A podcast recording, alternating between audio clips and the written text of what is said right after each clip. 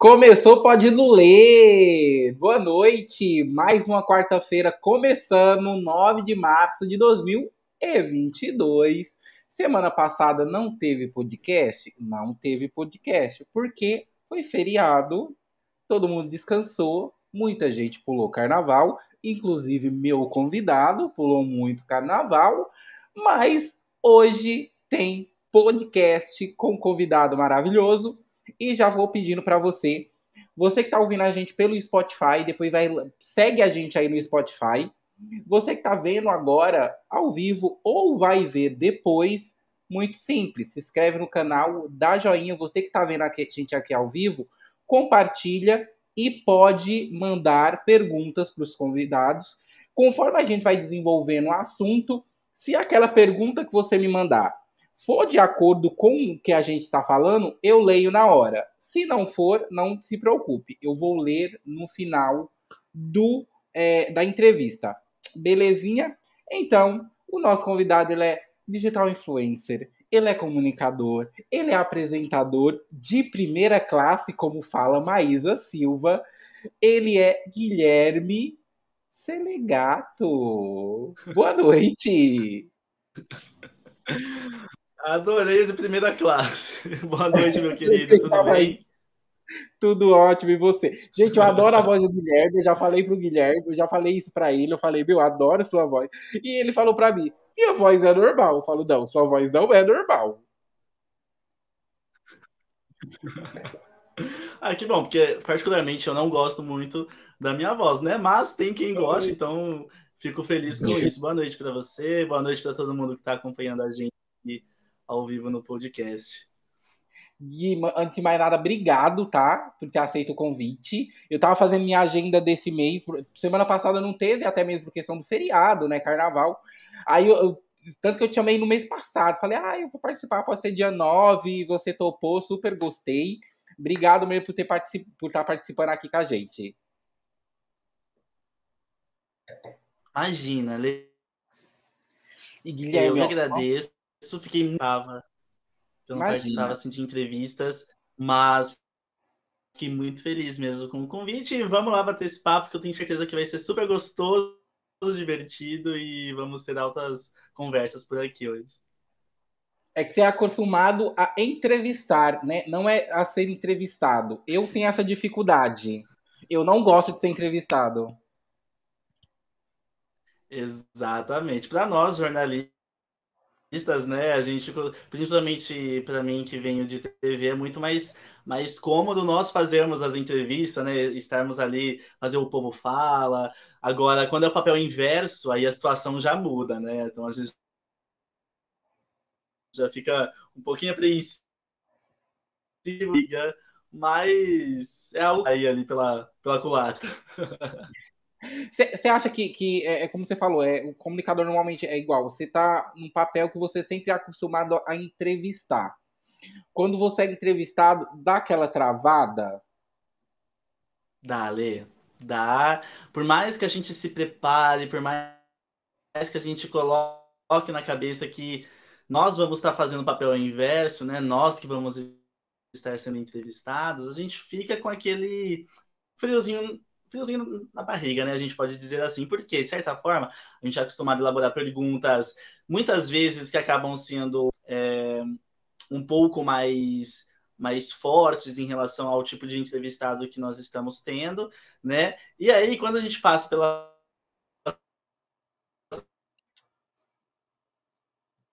perguntas, como será que eu vou me sair? Será que eu, que eu vou conseguir responder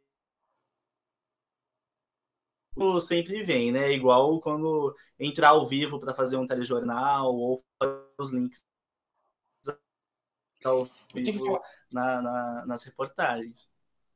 Igual, você, é, você vem da TV, né? E do ao vivo ainda, né? Que é muito mais difícil fazer. É, é o que o Faustão fala: quem sabe faz ao vivo. É, cê, como você entrevista, vamos supor, você era jornalista, você tá na rua, a pessoa tá falando, você quer tirar uma, uma informação daquela pessoa sobre aquele assunto. Você ficava ou fica com frio na barriga daquele convidado falar é, algo igual a gente vê na televisão, tipo, a moça tá lá entrevistando o cara sério, de repente o cara, fora Bolsonaro, é não sei o que, não sei o que. Você fica com esse receio? Sim, a gente sempre fica, né? Porque, de certa forma, são situações que acabam tirando a nossa concentração. Né? Então, por isso que a gente sempre fala que você ser, ser repórter, você estar ali é, entrevistando alguém, é preciso ter muita concentração, não se, se deixar levar pelo que, pelas coisas que acontecem ao seu redor, porque isso são situações que sempre vão acontecer.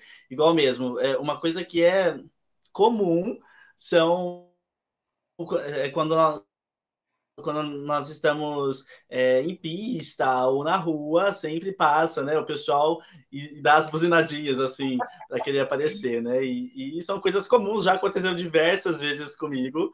Inclusive, teve uma vez até que eu levei um susto tão grande que acabou virando uma, uma videocassetada lá da TV, que ficou como falha nossa ali. Mas são coisas que acontecem, de certa forma, principalmente quando são questões políticas, a gente acaba ficando com certo receio, né? Falar assim, bom, às vezes alguém pode falar alguma coisa, ou até mesmo por sofrer algum tipo de agressão, que infelizmente está sendo algo muito corriqueiro na, na nossa comum. profissão. Estava sendo muito comum. Então, assim, a gente dois... acaba ficando assustado com isso. Eu vi dois casos, né, que aconteceu isso um, um no Rio de Janeiro, que foi uma jornalista do SBT, não sei se você viu, que ela estava fazendo uma entrevista no metrô e dois caras começaram a, a ir para cima dela. E um caso, não sei se você viu aqui em Campinas, que a repórter estava é, fazendo a, a, matéria e o cara tentou atropelar ela. Sim, eu vi, acompanhei. Inclusive, essa jornalista aqui de Campinas, né? É, eu já tive a oportunidade de encontrar com ela em algumas reportagens que nós fizemos, porque a gente sempre acaba encontrando a imprensa aqui pela nossa região, né? E quando eu assisti ao vídeo pelo que aconteceu, né, a forma como foi como foi feito, nossa, é muito triste, é muito triste, porque assim, a gente começa a perceber que realmente a nossa profissão ela não está sendo tão valorizada como era antigamente. Né? Então as pessoas cara, jornalismo. Não... Exato. Exatamente. Então, tipo assim, a gente tá ali, passa quatro anos estudando para poder pegar o nosso diploma, para poder tirar a nossa carteira, né, o nosso registro do MTB, sendo que qualquer pessoa pode se habilitar como jornalista. Então, isso, de certa isso. forma, é triste pra gente. Mano, eu tenho um amigo, não vou citar o nome dele. Ele não é jornalista, ele não fez faculdade. Ele só fez o processo no site do. do tem um site, né, que você faz todo o processo. E você recebe o MTB. Isso, o Ministério do Trabalho, o MTB. E ele não é jornalista, ele tem lá o MTB dele. Exatamente. Só que aí entra algumas questões, né? Quando você vai procurar emprego, geralmente prezam mais por quem tem o seu diploma, por quem fez faculdade, né? Mas mesmo assim, é, acaba sendo triste ver isso, porque é, é muito chato você falar assim, nossa, eu fiz faculdade de algo que, se for ver, nem você, você nem precisava passar por isso, porque uhum. qualquer um pode ser jornalista, mas a gente fala assim, né? Qualquer um pode ser, mas ao mesmo tempo não pode. Porque se você não tem o dom, não tem a vocação, você não pode é. ser jornalista. Você pode ter o registro. Perdão, gente. Você Imagina. pode ter o registro do que for. Né? Se você não tem aqui ali a vocação, principalmente quando é para TV, rádio, audiovisual, conteúdos digitais que você tem que fazer as produções em vídeo, se não tem dom de comunicação, não adianta. Né? Então, assim, tem que estar ali no sangue, você tem que nascer jornalista, não tem jeito. Eu, eu, é, isso que você fala tem toda, toda, toda razão, porque não vou citar nomes, né? Uma profissional da área da beleza, não vou falar a profissão dela também.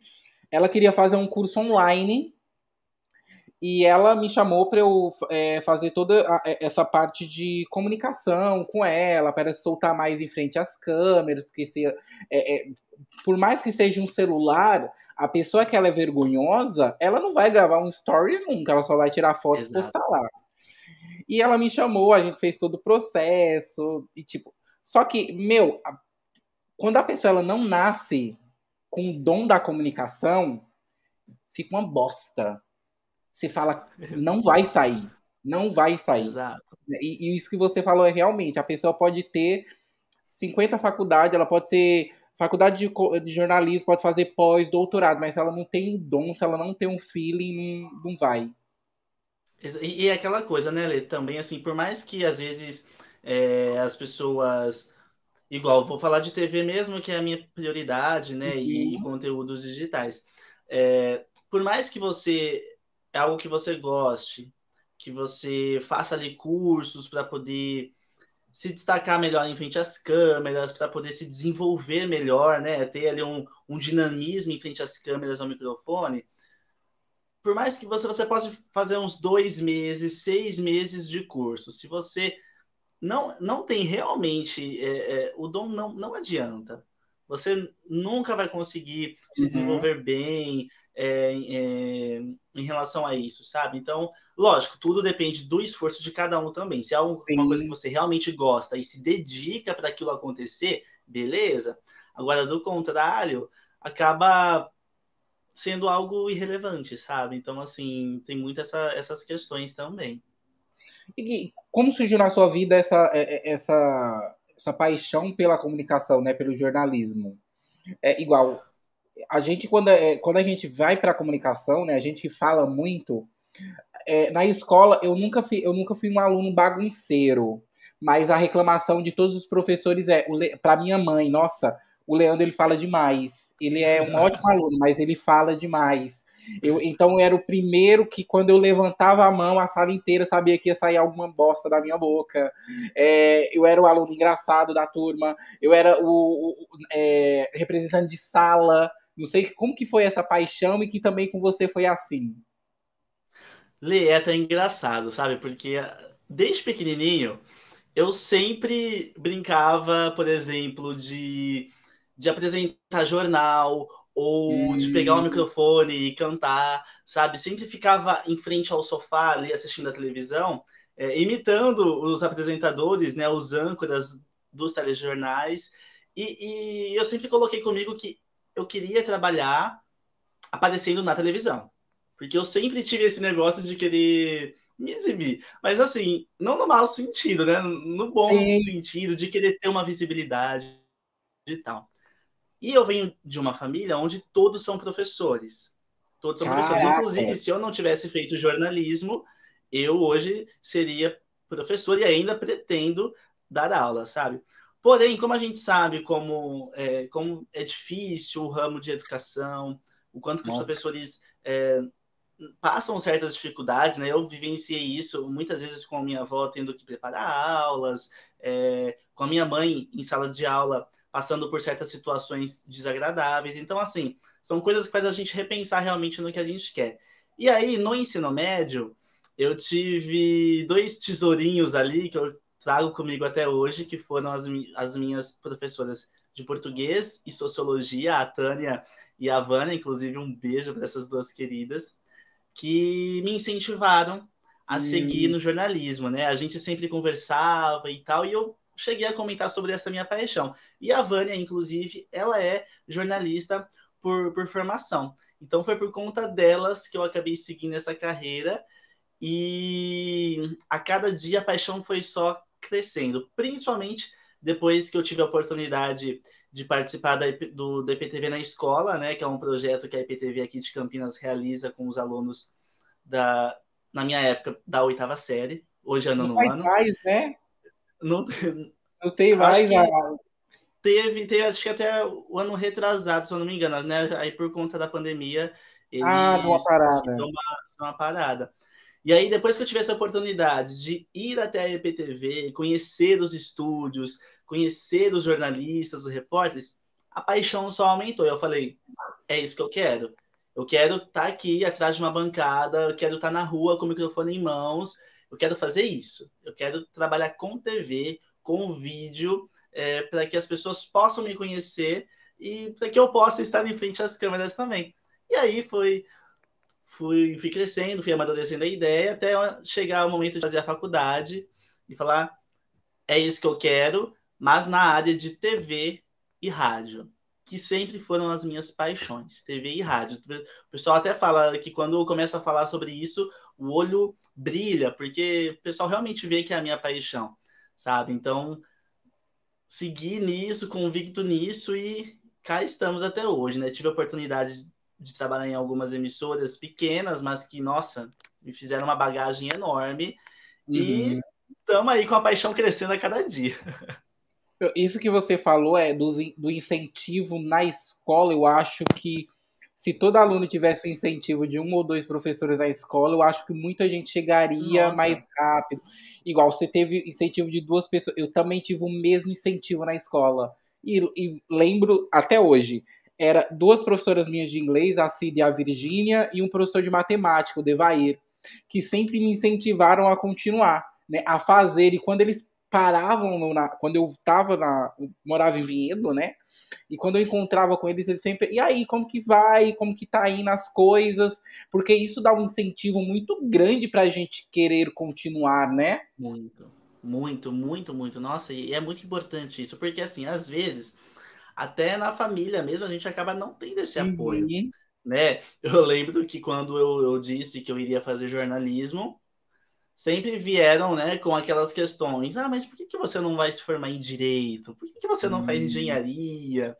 Eu falei assim, eu não vou fazer porque se eu for fazer isso, eu não vou estar seguindo o meu sonho, vou estar seguindo o sonho de vocês.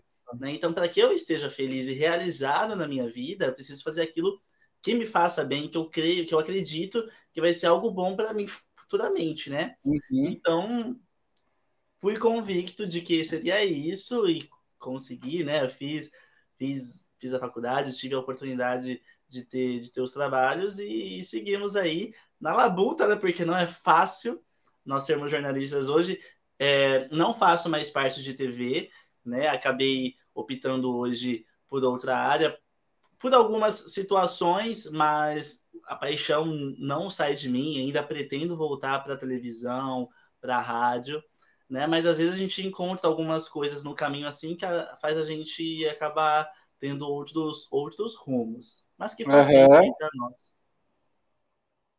E é, é isso que você, é, você falou da parte do jornalismo. Hoje eu estava assistindo uma, um podcast, eu, eu, ouço muito, eu faço, né? Então eu gosto, eu, eu ouço, eu trabalho ouvindo podcast, né? Eu coloco no YouTube, mas eu ouço, não vejo. Eu tava assistindo um com a Natália Arcuri, a Natália é formada em jornalismo, ela veio da televisão. Maravilhosa. E ela falou que dentro do, da, principalmente da TV, ela fala assim, para a pessoa crescer, ela tem que ser amiguinho de alguém, alguém tem que indicar, tipo, você pode ser muito bom, você pode ser o melhor, o melhor comunicador, mas se você não tiver um empurrãozinho ou tiver perto de alguém para fazer crescer, então ela falou que quando ela entrou na TV, ela entrou com gás. Mas quando ela descobriu isso, ela falou que deu inflada. Ela falou, opa, Sim. como assim? Exatamente, Lê. E é, inclusive a Natália é maravilhosa, né? Eu amo ela, sigo muito, acompanho os vídeos dela do Me Poupe, né? E infelizmente é, essa acaba sendo a realidade. Para quem trabalha com TV, é aquela coisa, né? A gente que, que é apaixonado por televisão, é, audiovisual, as pessoas têm uma visão diferente, porque acham que é tudo glamour. Né? Ah, porque você vai estar em frente às câmeras, você vai aparecer na televisão, porque isso, porque aquilo. E não é nada disso. Uhum. Não é nada disso. Então as pessoas já colocam na cabeça que, nossa, a gente ganha muito dinheiro, que nós somos ricos, pelo simples fato de estar em frente às câmeras e não é bem assim. E, infelizmente, essas questões no off, né, no, nos bastidores, infelizmente acontece. É, uhum. TV, é, geralmente as, maior, as contratações feitas por TV acaba sendo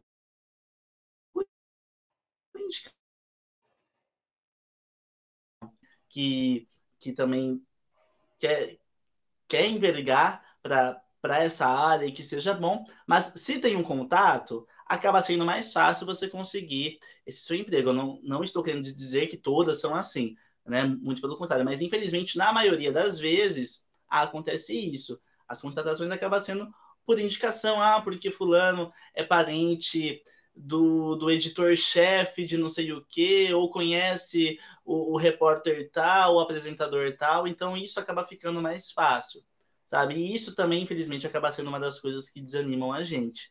Então, é, é, complicado, sabe? Você tem que ter ali, tem que ter garra, tem que ter persistência, resiliência, porque não é fácil. É Parece, mas não é. Nesse ramo, em, em, geral, né? Igual minha formação é teatro, né? Eu me formei em teatro é, e, e, o meu sonho era ir também para a TV. até eu descobri o teatro, né? Porque, é, é, igual você falou do EPTV na escola, meu sonho era conhecer a EPTV porque eu queria ver as câmeras. Eu não queria me comunicar, o meu negócio era ver a câmera. Até que hum. quando você começa a fazer isso, igual, eu já recebi proposta de ser cineasta aqui em Campinas para eu participar do filme, entendeu? Eu precisaria ir para um hotel com ele, entendeu? Aí você começa. Opa, como assim? É, não é meu talento que conta? Não, eu tenho que fazer Exato. alguma coisa para estar em um filme. Aí é isso, é como você falou, tem coisas que vai desanimando. E, e, e não porque você mudou de igual. Você continua no ramo de jornalista, só que você tá fazendo outra coisa. Você tá atrás Exato. das câmeras, né? Que também é a mesma coisa. É, porque a pessoa ela acha que igual o ator, ele só é ator se ele estiver na Globo. O jornalista, ele só é jornalista se ele estiver na Globo. Ué, mas eu nunca te vi na Globo. William Bonner. E se estiver Exatamente. apresentando o Jornal Nacional. É isso. Nossa, uma coisa que eu canso de ouvir, meu Deus. E então fazem é complicado. isso pra você? Oi? Fazem isso pra você? Você também aqui TV. Nossa. Nossa, é, direto. Nossa, mas qual, qual canal que você trabalha? Ah, mas e não sei o que, sabe? Ah, e quando que eu vou ver você no Jornal Nacional? E quando você vai ser o futuro de Ambone? Ah, por que isso? Por que aquilo? Então, assim, são coisas que são chatas, sabe? Que, assim, as pessoas pode ser algo normal, mas no fundo acaba não sendo, porque é incômodo isso, sabe? Às vezes as pessoas, é, a, a, falta de senso de algumas pessoas acaba incomodando muito. Lógico, a gente não pode deixar se levar por isso, por essas situações, né? Mas são coisas chatas que incomodam e você fala, pô, de novo isso, mesma coisa, sabe? Então, assim, tem que ter uma paciência de Jó. você é. Vou te perguntar, você tem quantos anos? Faço 25, em junho. Cara, eu pensei que você era mais novo, por isso que eu te fiz essa pergunta. Ah, obrigado. É porque ninguém dá a idade que eu tenho. Isso é ah, ótimo. Vou demorar para envelhecer. Você tem barba. Fica mais no... Até falei, um não bebê. gosto de barba, eu prefiro você sem Foi. barba. Foi mesmo. Assim que você terminou o ensino médio, que no nosso tempo era oitava série, depois você fazia primeiro, segundo e terceiro e ia pra faculdade, hoje é diferente. Isso. Né? Hum. Mudou completamente. Assim que você terminou o seu ensino médio, você foi direto pra faculdade? Não foi. Não foi? Não foi. Por... Não foi. Foi assim, ó. É... Eu já sabia que eu não iria prestar vestibular para a universidade pública. Ah, assim, mas foi uma coisa mesmo, eh, não por, por não acreditar no meu potencial, mas por assim, por, pelo fato de saber que, que, que não ia dar certo mesmo, sabe? Uhum. Então, no momento que eu terminei o ensino médio, eu prestei vestibular para algumas universidades privadas, né, como o PUC, Unimep. Só que na época eu não tinha condições de bancar a faculdade, porque é muito caro. Muito, era muito caro, muito Eu caro, lembro que faculdade de jornalismo era mais de mil, era 1.800, 2.000 reais. Não, na época, na época, a Unimap, por exemplo, que eu, que eu passei uma ótima colocação, era 1.700 reais, sabe? Era muito caro. Então, era assim, é muito caro. Naquela época, o jornalismo. Era né? status, né? era status, era muito status. Realmente, você falou a palavra-chave, era muito status naquela época. Aí eu falei, bom, como ao mesmo tempo que eu estou fazendo vestibular, eu sei que eu não vou conseguir agora fazer faculdade, ao mesmo tempo vou fazer inscrição para um curso técnico, para eu fazer, né? Porque se caso não der certo a faculdade, pelo menos assim eu termino o ensino médio e não fico parado. E aí foi uhum. onde eu fiz o meu segundo curso técnico, que foi em administração. Aí Você tem dois cursos um técnicos? Tenho dois. Eu fiz o primeiro em contabilidade Coragem. E administração. O, olha que, que doideira, né? E jornalismo, gente. E eu falando assim, nossa, a gente é de pensando, a gente é de humanas, a gente não é de exata. Aí eu fiz contabilidade e administração. Porque, assim, de certa forma, o curso técnico hoje, é, comparado é em alguns cursos de faculdade, é muito mais fácil, entendeu? Você conseguir um emprego do que se você estiver em uma faculdade. Então, assim, pelos cursos técnicos, foi onde eu consegui meu emprego, que na época eu comecei a trabalhar como auxiliar de contabilidade, e foi com, com o salário de auxiliar de contabilidade que eu comecei a, a pagar a minha, a, a minha faculdade de, de jornalismo. Né? Uhum. Então, assim, tudo é um processo. É aquela questão, nada acontece no tempo que a gente quer. A gente, a gente é muito imediatista, né? A gente quer é. as coisas ali, pro agora. Então, a gente tem que parar um pouco para assim, bom, não tenho condições agora, mas o que, que eu posso fazer para que no momento eu consiga ir planejando para que lá na frente dê certo? Né? Então foi o que eu fiz, e aí consegui um emprego, fiquei um bom tempo lá, quase três anos lá no escritório, mas aí não era o que eu queria, né? Porque negócio aqui, por mais que eu fiz contabilidade e administração, exatas aqui é zero. É zero. Nossa. Matemática, para mim, eu gostava só no ensino médio. Depois, olha, não, sabe? Aí eu falei, não, preciso focar no que eu realmente quero, para não perder e não desviar no meu caminho, sabe? Então foi foi, foi um, uma trilha complicada, mas que deu certo. Deixa eu perguntar, essa sua carinha de novinho, menininho, ela te, ela dificultou você chegar a uma TV, a estar na frente de um jornal, a estar com o microfone na mão nas câmeras? Ou essa, ela, porque anti, antigamente, hoje nem tanto, né? Hoje nem tanto. É, é, o sinônimo de idade antigamente era sinônimo de imaturidade. Hoje, de uma pessoa nova, ela é muito mais madura do que uma pessoa mais velha. Você chegou Exato. a ter dificuldade, a emissora olhar para você e falar assim, mas você é jornalista? Quantos você tem, garoto? Até de assessores eu já cheguei a ouvir isso. Caraca. Então, sim, então assim, isso acabou. Não que atrapalhou muito, mas foi algo assim que, que eu passei pela, pela profissão enquanto eu trabalhava como repórter e apresentador, das pessoas falarem assim, nossa, você é o repórter, você é o apresentador, você é tão novo, né? E, e às vezes eu percebia um certo, um certo preconceito em relação a isso, porque as pessoas acabam não te dando valor, porque acham que você é novo, porque saiu da faculdade agora, você não vai ter é, a, o, feeling de como saber lidar com certas situações, você não vai conseguir se destacar bem, não vai ser um bom repórter. Então, eu senti sim um pouco desse preconceito no início, né? Mas aí, conforme você vai conseguindo ter o seu networking, é, principalmente com os assessores, porque quando a gente chegava lá para fazer as matérias, falava assim: Nossa, como você é jovem, pensava que você fosse um pouco mais velho e tal. Então, foi algo que acabava incomodando um pouco, porque é chato, você sente essa, essa pressão de certa forma, né? Ou melhor, esse molde que, que a sociedade uhum. impõe, porque infelizmente né, a gente acaba vivendo nisso, nesses é, padrões que a sociedade impõe, e por conta disso acaba sendo um pouco complicado. E aí é nesses momentos que a gente tem que mostrar que nós somos incisivos, que nós temos autoridade de, de fala, que nós temos voz para poder lidar com a situação né? E, e dar aquele tapa na cara da pessoa e falar assim: opa, não, peraí, ele sabe o que ele está fazendo, ele é bom nisso mesmo, então preciso repensar no, no, que, eu, no que eu disse ou no que eu estava achando. Né? Então são situações que a gente precisa passar, a gente vai passar, todo, todo repórter acaba passando por isso, quem está começando agora tem essa paixão por jornalismo, por TV principalmente, vai passar por essas situações, sabe? Então, faz, são coisas que fazem parte, mas que ajudam a gente a, a criar maturidade para que lá na frente a gente possa conseguir se destacar melhor e se desenvolver enquanto profissional. Eu, eu falo isso porque assim, é, eu tive uma loja no shopping com 21 anos de idade. E cada vez que eu ia fazer novo, 21 anos de idade, eu tinha uma loja em um shopping. Eu, até, eu falo isso, eu falo, gente, com 21 anos de idade. Eu trabalhava de segunda a segunda, das 10 da manhã às 10 da noite, né? E, quando, e no começo das é, negociações com o shopping, eu ia para reuniões, eu sentia que a pessoa olhava assim pra minha cara e falava, mano, o que esse moleque tá fazendo aqui, cara? Por que, que eu tô perdendo meu tempo de uma reunião com esse cara aqui, né?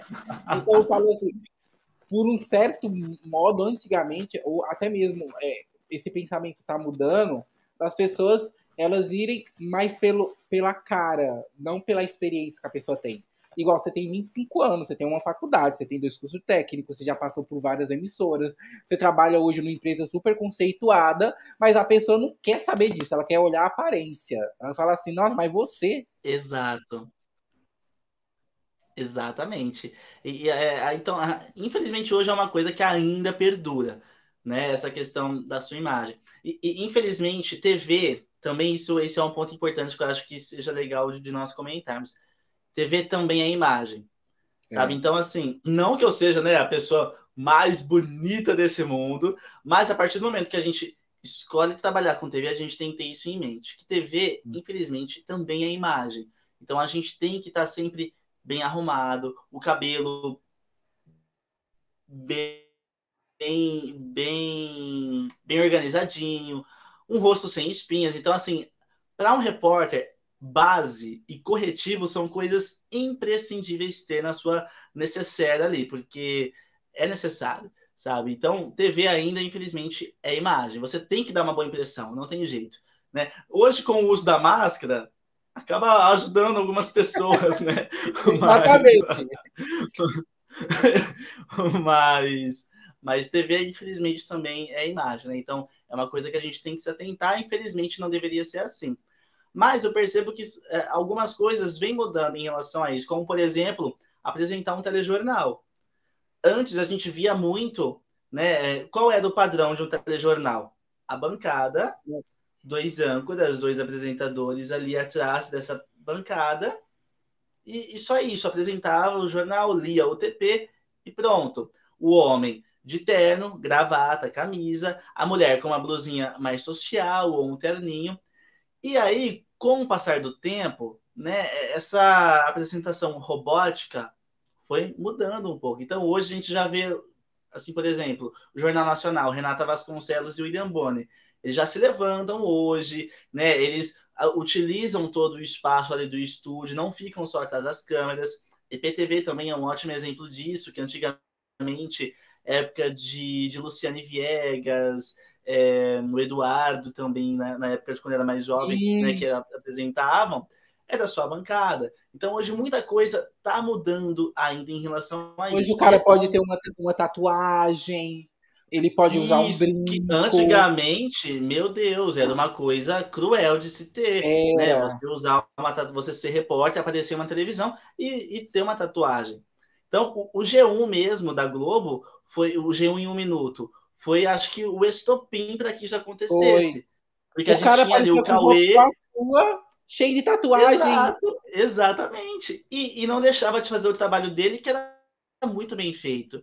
Então, então acho que as pessoas pararam um pouco de se preocupar com, com essa questão do perfeitinho, né? Da coisa que tem que ser também... bem ali, descritinha, para deixar algo mais moderno. A gente compara também igual Glória Maria para Maju hoje. Nunca na época da Glória Maria a, a Maju ia apare, a Maju ia, a Glória Maria ia aparecer com o cabelo da Maju.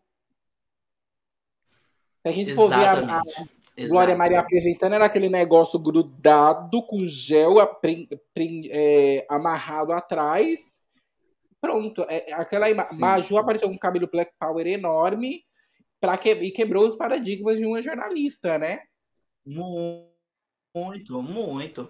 Não, sem contar que hoje, infelizmente, ainda o número de jornalistas que tem um bom destaque na TV, principalmente, que são negros, ainda é pouco. Uhum. Ainda é pouco, né? Graças a Deus nós temos aí ótimos apresentadores, a Maju Coutinho, a Glória Maria, Heraldo Pereira, né? A, uhum. a Aline Minaj, que, é, a Aline Midlage, se eu não me engano, que é da Globo News. Então, assim, e, é, ainda é um número escasso, mas quem está ali à frente representa muito bem, sabe? E, e, tem sempre ali a sua voz de fala. Isso que eu percebo que é muito importante e que é, valoriza ainda mais a, a, profissão deles, sabe? Então, é, são coisas assim que ainda existem, mas que a gente pode melhorar. A gente pode, a gente tem a nossa oportunidade de poder lutar contra isso, sabe?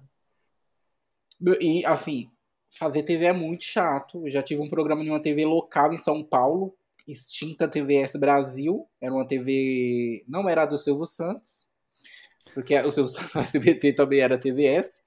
Era uma emissora local em São Paulo. Eu ficava lá na Barra Funda, penso sair do interior. E, tipo, eu falo que é muito chato porque é gravado, né? E, gente, hum. o meu programa tinha 30 segundos, 30 minutos. 30 minutos. Para gravar era 5 horas. Meu, era muito chato. Eu falar assim, gente, é muito chato gravar. E, era um programa por. Quantos programas você gravava? Uma por vez dia? na semana. Eu chegava a gravar dois programas no dia, Quando a emissora estava tranquila. Não, quando a emissora estava tranquila, era, vamos supor, aí vamos gravar terça e gravar, tipo, sexta, beleza. Ó, tá corrido, o estúdio vão estar tá sendo usado, porque vai acontecer alguma coisa, vamos gravar dois no dia, é? Misericórdia. E aí eu ia perguntar, você prefere o gravado ou ao vivo? Você já teve experiência com, do, com os dois. Qual que é melhor? Eu nunca tive experiência do ao vivo, né? Mas o gravado é muito cansativo, porque você falou da questão de imagem, né? Eu já cheguei a trocar de camiseta porque não podia a camiseta, porque eu fui com a camiseta de tinha marca, né? E não pode marca. É, aí tinha uma parte que tinha um chroma key. É. Eu fui com a camiseta que era verde, não podia ser verde. Ai, olha, que vontade de dar uns tabé. eu não sabia. Cheguei para apresentar, só fui fazer o meu papel. Olha, eu sabia que você ia fazer essa pergunta. Eu já estava com ela em mente já, porque sempre acaba sendo uma pergunta corriqueira, né? Quando vem um, quando me param assim para tirar algumas dúvidas em relação à, à área, principalmente a TV. Eu vou te dizer que assim, eu, eu realmente já tive a experiência tanto com gravado quanto com, com ao vivo. Uhum. Hoje, se for para parar assim para pensar, eu prefiro ao vivo. Por quê? Com ao vivo, você não fica muito. É, por mais que você fique com aquela mente. Porque se você ficar com isso em mente, você vai acabar errando. No uhum. meu caso, quando eu fazia gravado, eu errava mais quando era gravado do que quando era ao vivo. Por quê? Você ali já, já sabe o que você vai dizer, já tem uma, uma intimidade com a história que você vai passar para quem está assistindo, né? E, e para quem está fazendo contato com você ali no estúdio, com você lá fora. E aí, você já sabe o que você vai falar. Então, se você vê que vai errar alguma coisa, você tem uma colinha na mão e você pode improvisar também. Então, o, acho que o, o, bom do ao vivo, legal dele, é essa questão do improvisar. Você aprende a, a, com certas situações ali, né? Já no gravado, que também seja legal, às vezes é, o entrevistado errou alguma coisa, você errou alguma coisa, para, retoma, né? E aí continua do mesmo jeito. Mas é, eu falo pensando também é, em relação aos editores, que tem que às vezes para, fica parando, cortando, ah, errou aqui, errou ali. No ao vivo não, é direto. Se errou, errou, pede desculpa ou deixa passar, sabe?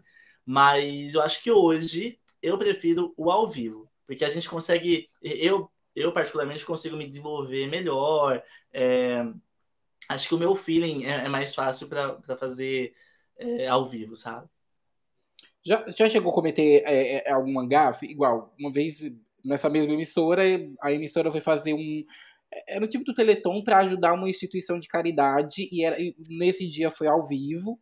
E eu tava com uma banda lá e alguém mandou uma pergunta do Acre. Aí o querido convidado das, da banda, ele falou assim: Nossa, o Acre existe. Ao vivo, hum. tipo. Aí eu, eu, fiquei vermelho com vergonha e eu pulei a pergunta, mas eu não sou, eu não consegui brincar naquela hora, né? Fazer uma piadinha.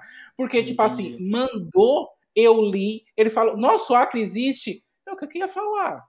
Se tiver alguém, por mais que fosse em São Paulo, se tivesse alguém que era do Acre que estivesse assistindo, se tivesse um familiar do Acre assistindo, entendeu? Foi uma piada de mau gosto, porque sim, o Acre existe, gente, é um estado, né? Mas ele falou como uma forma de, tipo assim, nossa, mas o Acre tem gente, né? Então, por isso que eu falo, o ao vivo, você já comentou, já, já chegaram a cometer algum gafe e você teve que contornar para dar continuidade? Olha. Ah, a gente sempre acaba cometendo algum, algum errinho ou outro, né? Alguma situação que é para passar vergonha. Sempre acaba com um programa chamado Sala de Visitas, onde era, era um quadro de entrevistas, e eu, eu errei o nome, o nome da convidada. E se fosse só por uma vez, beleza, mas eu errei duas vezes o nome dela. E aí depois, quando chegou nos comerciais, ela falou, ela falou assim, Gui, só, pra, só queria te dar um Caraca. Aí a cara foi no chão, né? Eu falei, ah, desculpa, meu Deus, não sei o quê. Então, assim, foi uma coisa que no momento foi constrangedora, mas depois a gente ficou rindo ali com o pessoal lá do estúdio e tal. Mas que eu me lembre, acho que foi só esse, assim, de, de vergonha mesmo, assim, de, de cometer, sabe? De, de alguma gafe e tal. Erraram o meu nome. Duas vezes. É, errar o nome. O convidado já errou meu nome. Tipo, meu nome é Leandro, ele me chamou de Leonardo a entrevista inteira. Aí, por conta dele, a gente teve que gravar tudo de novo, porque o diretor falou o nome dele é Leandro, não é Leonardo. Aí o, o convidado falou: Ah, mas não pode ser assim, né? Dessa forma. Ele falou: Não, porque o nome do, do apresentador é Leandro e vai se chamar Leonardo. Aí ele ficava me chamando de Leonardo. E eu não parava a entrevista, eu continuava. Aham. Uhum. Ah. Depois dá um jeito do dono. É, então... uhum. É, então o problema. Às vezes é bom acho que dar um toquinho e falar assim, então, querido, é o seguinte, olha só, você está falando meu nome errado e tal. No caso de quem está sendo entrevistado, acho que acaba ficando meio chato, assim, né? De parar um pouquinho. Espera chegar o comercial, aí fala assim, aí dá o toque, igual ela. Acho que era Martina o nome dela, era uma, era uma cantora de Valinhos. Martina Marana, eu acho. Mará. Ó, tá, tá até o nome já. Era Martina, você lembra que o primeiro nome era Martina, agora o sobrenome ainda acho que tem uma dificuldade de falar. E, e é, nesse, nesse tempo, é, logo quando a gente conheceu, que a gente começou a conversar, é, meu, você mora em Nova. Eu falo isso, é muito paixão, você tem que gostar muito, porque é cansativo. Meu, você mora em Nova Odessa, você saía de Nova Odessa e ia pra Valinhos. Meu, você tem que gostar muito. Você falou, acordo super cedo. E, e, eu falo, meu, tem que. Se, se você não gostar, você desde fala, não, não, sair daqui, acordar 5 horas da manhã.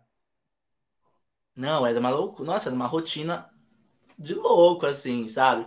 Porque é, na época, era em 2018, eu havia conseguido um estágio em uma TV comunitária de Valenhos e Vinhedo e onde eu fui repórter e apresentador. Então, assim, hoje, hoje eu falo que eu moro mais em Campinas do que em Nova Odessa, né? Porque eu tenho um pezinho ali em uma e outra, mas na época eu não tinha tanto essa, essa facilidade de ir para Campinas. Então, por exemplo, eu entrava às nove da manhã. Para eu poder chegar até Valinhos, eu tinha que acordar às cinco né, para poder levantar, tomar banho, arrumar as coisas, é, pegar o ônibus às seis e meia da manhã, Cara, era ir para Campinas e de Campinas pegar o ônibus até Valinhos. Assim. Caraca. Assim. E, na maioria das vezes, eu sempre chegava atrasado. Por quê? Trânsito, a nossa maravilha de trânsito, nossa querida Anguera, que sempre vive congestionada, parada não ajudava a gente nessa situação. Então, por exemplo, coisas que eu levo 40 minutos para chegar em Campinas, indo de, de carro, de ônibus, eram quase duas horas. Só para chegar até Campinas. Fora que eu tinha que esperar o ônibus para ir para Vinhedo também, para Valinhos também. E aí, eu sempre acabava chegando nove e meia, às vezes 10 horas. É, a minha minha sorte é que o pessoal lá entendia muito esse lado, então eles não implicavam tanto com isso, sabe? Mas era, é, é, era mais cansativo o trajeto do que o próprio trabalho em si, sabe? Porque era muito cansativo. Você fica cansado psicologicamente, fisicamente, e eu ainda fazia faculdade, né? Então, é, saía às quatro da TV, ia para a faculdade, que era em Campinas, chegava lá umas 5 e meia, mais ou menos, e ficava até às 7 esperando para começar a, a, as aulas. Para chegar em casa de novo lá para meia-noite e meia, é mais ou menos. Então, é assim, o mesmo processo. É o mesmo processo. Então é, foi puxado, sabe? Foi cansativo. Quanto e muitas pessoas acabam não entendendo. Nessa vida de louco, indo, saindo de Nova Odessa, indo para Valinhos, é, foram quase dois anos e meio. Caraca! Meu, final de semana você não saía, né? Você queria dormir. Não, não você queria. Nossa, eu tava podre, tava cansado. E na época eu não saía tanto como. É, não aproveitava tanto como eu aproveito hoje, né? E, então, assim, chegava em casa devastado. Era coisa de tipo chegar, tomar banho e dormir. Isso quando eu não ia para a faculdade, né? Então, chegava em casa, era oito e meia, nove horas da noite, só queria saber de tomar banho e dormir, não queria falar com ninguém, não queria ver ninguém, só queria saber da minha cama, da minha barriga cheia e descansar, porque é muito cansativo. Só que tinha aquela questão, eu amava o que eu fazia, né? Então, para mim todo esse esforço valia a pena, porque todo mundo falava isso, inclusive é, era a conversa que eu mais tinha com os motoristas de aplicativo quando eu quando eu geralmente saía de Valinhos para Campinas, né? Aí eles sempre falavam, nossa, mas não compensa comprar um carro, comprar uma moto. Falaram, ó, compensar compensa, mas a gente não tem condição para esse momento, né? O carro hoje tá o valor de uma casa, se a gente for oh, muito caro. Então, assim, é, sabe? Então, eu precisava muito pelo aquilo que eu fazia, pelo meu profissionalismo. Era cansativo? Era. Era desgastante? Era. Chegava em casa estressado muitas vezes, irritado, sem paciência. Já sou sem paciência um pouco, né? Mas, no fundo, eu falava, não, mas é o que eu amo, é o que eu gosto de fazer. Então, a gente precisa passar por certas situações para lá na frente conseguir se destacar. Né? Então, foi difícil, mas estamos aqui hoje, vivos, plenos, lindos, maravilhosos. e seus pais nessa época, Gui? É, é, é, professores, aí você vem de uma família de, de professores também vendo você passando por isso, ele chegava a questionar, meu, é isso mesmo que você quer? Você não quer algo mais tranquilo? Muito, né? Muito. É, é, é, aquela coisa. Eu falo assim, é, inclusive se tiver algum, algum familiar aqui assistindo, vai poder ficar bravo, mas né, a gente é jornalista, a gente trabalha com os fatos, com as verdades. É sobre isso. Eu só, eu só percebi mesmo, assim, aquele apoio familiar em relação à profissão, né, ao, ao, jornalismo, que eu vi que eles começaram a entender que era realmente o que eu queria, quando eu comecei a trabalhar com TV. Que aí viram, né, que comecei a ter essa visibilidade, aí falou assim. A mãe até mostra no YouTube, ó, meu filho, ó, apresentei esse programa aqui, ó. ó. Exatamente. Então, assim, é, é, muitas vezes também é, dentro de casa acaba sendo difícil, porque aonde a gente espera ter um apoio maior, a gente acaba não tendo. Mas assim, foi no início só isso, depois viram que realmente era o que eu queria fazer e, e aí, tipo, amenizou um pouco, sabe? Também é, é, eu tive muita ajuda ajuda do meu avô em relação a isso, que é, se fosse por conta própria, eu não teria conseguido pagar a faculdade sozinho, sabe? Então, meu avô foi uma peça fundamental para que eu conseguisse é, fazer minha faculdade, para que eu conseguisse chegar onde eu estou hoje, sabe? Por conta disso. Então, ele me ajudou muito, devo isso devo muito isso a ele. Mas família é complicado, né? Então, assim, a gente tem que tentar sempre, sempre tem aquela pessoa, né, que, que, que incentiva na família. A pessoa não pode falar assim, ah, ninguém na minha família é, me apoia. Não, tem sempre alguém independente de qual vínculo familiar for que ela vai te apoiar. Eu lembro Exato. que comigo era minha mãe. Minha mãe, ela eu já, eu já cheguei a ficar em cartaz de, segu, de terça a domingo com a mesma peça e minha mãe de terça a domingo assistia a peça só para me ver. De terça a domingo. Então sempre tem aquela pessoa que vai te apoiar mais. Igual você teve o avô. Então creio que tem, é, tem alguém sempre ali que vai estar tá te apoiando. É porque eu acho que não, a, não é que a família ela não te apoia mas eu acho que a família tem medo de você, porque a gente tem um pensamento é, igual.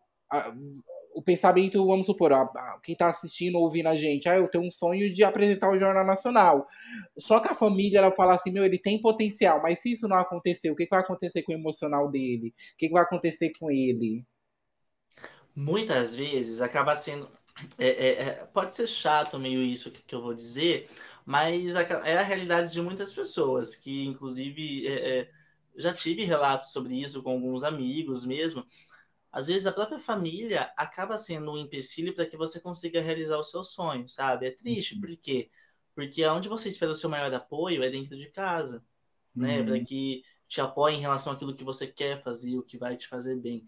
E não, eu, o que a gente precisa é isso, de pessoas que nos acolham, né? Não de pessoas que vão fica lá apontando o dedo, julgando a gente, fala assim, não, você não vai conseguir fazer isso, você não vai se sair bem, porque isso não é para você. Não, mas eu sei o que é melhor para mim. Se der certo, beleza. Se não der, beleza também. Pelo menos eu tentei. Eu levo muito isso comigo, sabe? A gente tem que, pelo menos, tentar e tirar o se da cabeça. Ah, mas e se não der certo? E se aquilo acontecer? Não. A gente tem que. É melhor a gente. É que eu sempre falo para os meus amigos.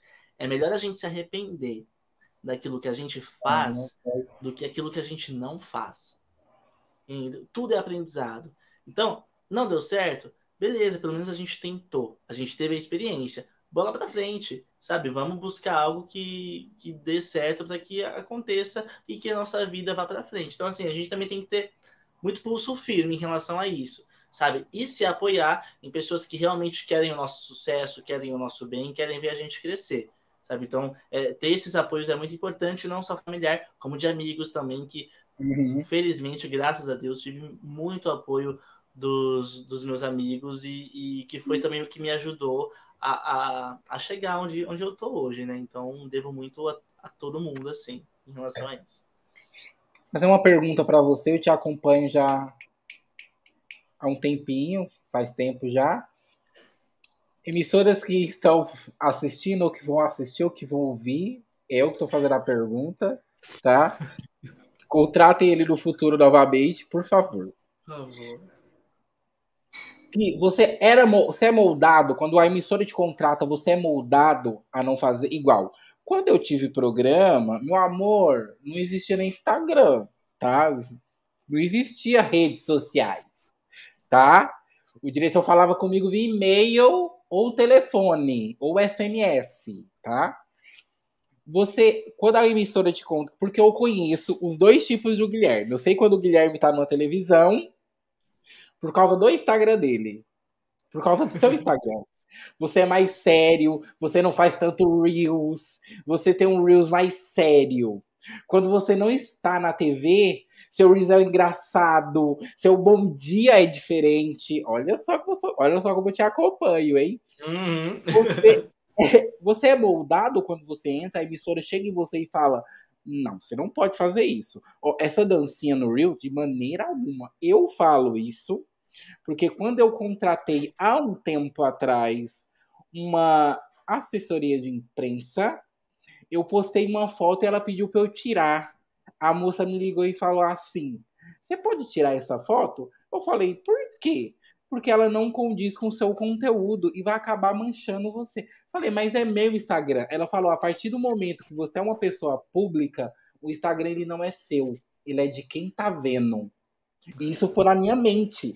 Então, até hoje em dia, eu já cheguei a gravar stories e apagar. Então, você é moldado? Eles questionam aquilo que você faz nas suas redes? Lê, olha, antigamente tinha muito essa questão da gente se privar de algumas coisas hum. por conta do que é pedido pela ali nos bastidores, no off, né? Hoje, com o advento das redes sociais, TikTok, Instagram, eu acho que ajudou a mudar essa concepção. Porque uhum. hoje nós vemos muitos jornalistas, apresentadores, inclusive, de grandes emissoras como o SBT, que no próprio estúdio fazem reels engraçados, é, é, fazem essas dancinhas junto com a equipe que está por trás das câmeras. Então, eu acredito que hoje isso mudou muito. Mas, por exemplo, é... assuntos de política, para mim, é uma entrave. Por hum. quê? A gente. É... Ele a barba.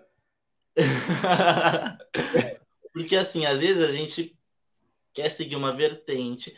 Não seguir pelo fato de achar que é certo, mas, assim, pela situação que, que está acontecendo, sabe? Por tudo que, que a gente está vivenciando, que a gente está vendo como que o nosso país está, a gente tem que falar o que está acontecendo. É isso. Nosso papel, meu papel enquanto jornalista, enquanto contador de histórias, é uhum. o que? Levar a informação com veracidade para quem está me acompanhando. E eu sou uma fonte de informação para as pessoas seja através da TV, seja através de um, de um, de um jornal impresso. Então, assim, as pessoas vão buscar notícias conosco. Se não fôssemos nós, não existia notícia. Então, assim, a gente tem que levar o que é certo. Independente de, de ideologias políticas, religiosas, a gente tem que apresentar o que é certo para a sociedade, o que vai fazer bem para perdão novamente, o que vai fazer bem para as pessoas, né? Então, política mesmo era um assunto que assim a gente tinha um pouco de entrave para comentar. Então eu tinha esse, esse certo receio.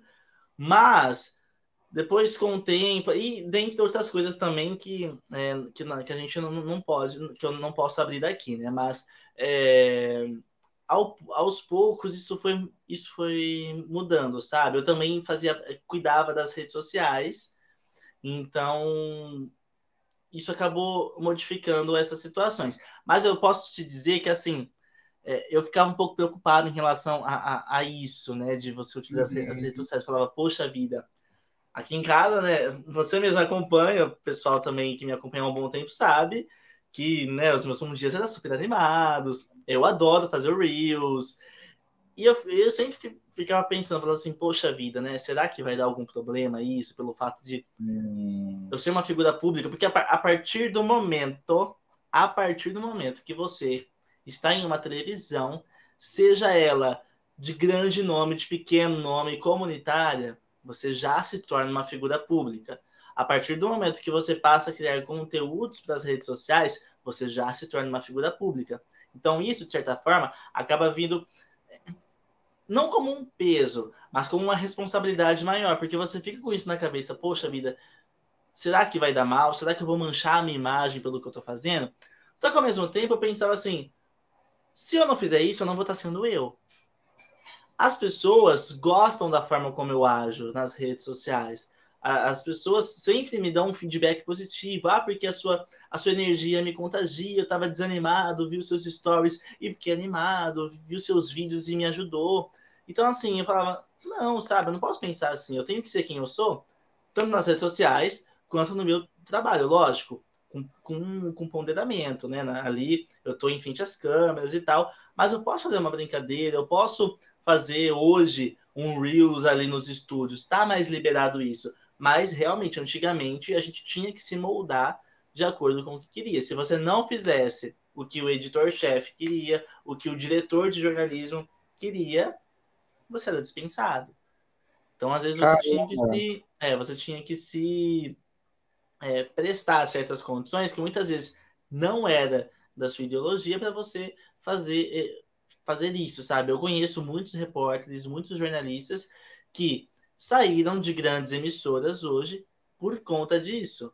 Por pela ideologia, pela ideologia ser diferente da deles, né? Pela, pelos princípios, melhor dizendo, pelos uhum. princípios serem diferentes. Lógico, infelizmente existem muitos jornalistas que não levam a ética a respeito e a ética e o respeito ali convictos, sabe? Então acaba mesmo se deixando levar por certas situações, acabam sendo coagidos, acabam sendo é, se submetendo a situações por conta de dinheiro também. Isso acontece muito, acontece muito. Mas felizmente nós ainda temos os que salvam, né? Que são essas uhum. pessoas que acreditam nos seus princípios, nos seus valores e querem levar isso para as pessoas porque é o correto, né? A gente mostrar ali o que está de fato acontecendo.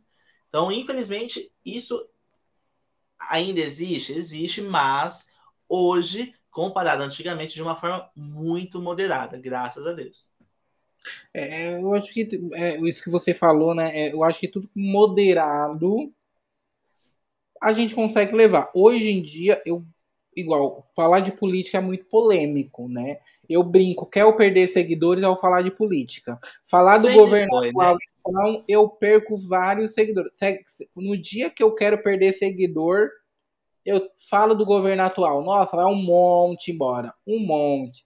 Me preocupa? Hum. Nem um pouco. Fique quem goste do meu conteúdo, né? Exatamente. Tem algumas desavenças? Tem Óbvio. Leite Fontinelli, Antônia Fontinelli, me bloqueou no Instagram? Me bloqueou no Instagram.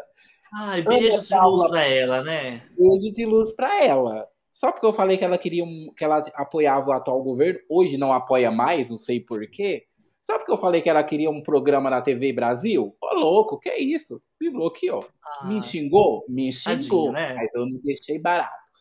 Ana Paula, Ana Paula é, Valadão me bloqueou nas, no Instagram dela? Me bloqueou. Tudo bem. Então, hoje em dia, eu penso mais, como eu falei para você, eu já cheguei a gravar store, pensar e apagar. Falar, não, melhor não. Porque tem, tem é, até mesmo igual, como você falou, por sermos pessoas públicas, eu tenho medo, sei lá, de eu estar na rua, alguém chegar com pau e me bater. Sim, sim. Sim, é, é, mas isso também, Lê, eu fico pensando muito em relação a isso, sabe? Porque ao mesmo tempo, a gente não pode deixar os nossos princípios de lado, né? E as pessoas, para nós que somos figuras públicas, que trabalhamos com comunicação, sou jornalista, tem muito essa questão de tipo, as pessoas esperam um pronunciamento da nossa parte. Porque quem está ali acompanhando a gente, principalmente nas redes sociais, querem saber o que a gente está pensando sobre o governo atual, sobre a economia, o que, que a gente acha da situação do país, o que, que a gente está achando Sim. da guerra que está acontecendo lá por conta daquele daquele ser, né, que é o presidente da Rússia, para a gente não falar de outra forma, que acaba, mas enfim, né? Então, assim, ao mesmo tempo, acho que a gente não pode deixar de lado os nossos pronunciamentos e, e pensar, lógico, tudo com bom senso, ponderado, mas não deixar de ser quem nós somos. A pessoa quer continuar seguindo a gente ali? Ótimo, sabe? Vamos no mesmo barco que a gente. Não quer?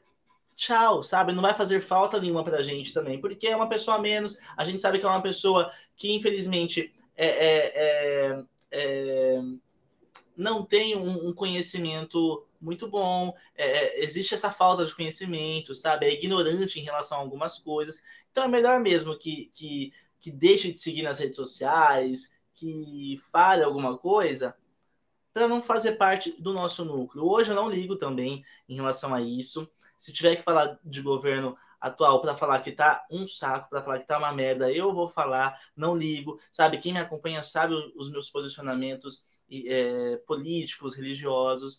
É, já tive algumas desavenças, sim, nas redes sociais por conta disso. Me incomodava antes? Sim, mas hoje Sabe? Quer falar? Eu deixo falando sozinho. E assim, cada um tem a sua opinião. A partir do momento que você é, é, não sabe respeitar a opinião do próximo e que você quer vir com preceitos, com conceitos totalmente distorcidos, é melhor de se distanciar, sabe? Não faço questão nenhuma. Então, assim, paciência, sabe? Então tem muito essa questão, que a gente ainda pensa no que a gente vai postar, no que a gente vai fazer, uhum. mas ao mesmo uhum. tempo Mano, somos nós, sabe? Estamos sendo nós. Quem quiser continuar seguindo, que siga. Do contrário, tchau e benção. Você já teve, é, é, falando nisso, né, nessa, nessa, nessa questão da gente poder ou não falar, né, de certos assuntos. Você já sentiu medo, sei lá, de por conta de uma matéria, você sair na rua, ser represado, é, alguém já. falar alguma coisa? Porque eu vi uma, não sei se você viu um vídeo de um jornalista da Globo, ele tava andando na orla de Copacabana e o carro começou a seguir ele, xingar ele automaticamente, aleatoriamente, e o cara correndo lá e nem dando bola, o cara xingando ele. Por, é, é, você já teve medo disso, de sair na rua, sei lá? Você sabe que tem doido para tudo. Muito. Nossa, muito. Inclusive, um dos motivos, assim, que me fez querer dar um tempo de TV também foi esse. Porque, uhum. como eu disse lá no início, infelizmente, você, por mais que as pessoas achem que televisão é glamour, é luxo, não é, gente, não é. Tá? Só nós que estamos ali na labuta, sabemos o quão difícil é para conseguir uma fonte, para fazer uma entrevista. Então é complicado. E muitas vezes eu já tive, tive medo, tipo, do, do que o que eu fosse falar estivesse errado, ou se a pessoa que eu fosse entrevistar ela, ela me respondesse de uma forma totalmente inadequada, se alguém da rua viesse com algum tipo de violência para cima de mim. Pensei muito sobre isso já, já tive medo, principalmente recentemente, com a pandemia né? Porque porque quantos jornalistas aqui pela nossa região mesmo, Record, EPTV, já foram represados por conta disso, né? Pelo fato de estarem ali fazendo o seu trabalho, de estarem falando para as pessoas usarem máscaras, se protegerem, usarem álcool em gel, e simplesmente por isso, por estarem fazendo o seu trabalho, vinham esses ignorantes e, e, e represavam, sabe? Vinham com muita ignorância, vinham com violência para cima. E isso, de certa forma, acaba deixando a gente com receio, com medo. Porque, pô, vou sair de casa, mas não sei se eu posso voltar, não sei se eu posso voltar é, da mesma forma que eu, que, eu, que eu saí, eu posso vir é, com um olho roxo, porque alguém pode me bater no meio da rua, é, pode acontecer alguma coisa comigo e com o meu cinegrafista. Então, assim, são coisas que fazem a gente pensar e, de certa forma, desanima, desanima um pouco também, sabe? Então, hoje eu vejo muitas pessoas é, não querendo tanto mais é, ir para a área de TV por conta disso, por esse medo, por essas violências que, que estão tendo, né? E isso acabou me deixando um pouco um pouco receoso, sim. Não vou não vou mentir não. Lógico, a gente não pode se deixar levar por isso.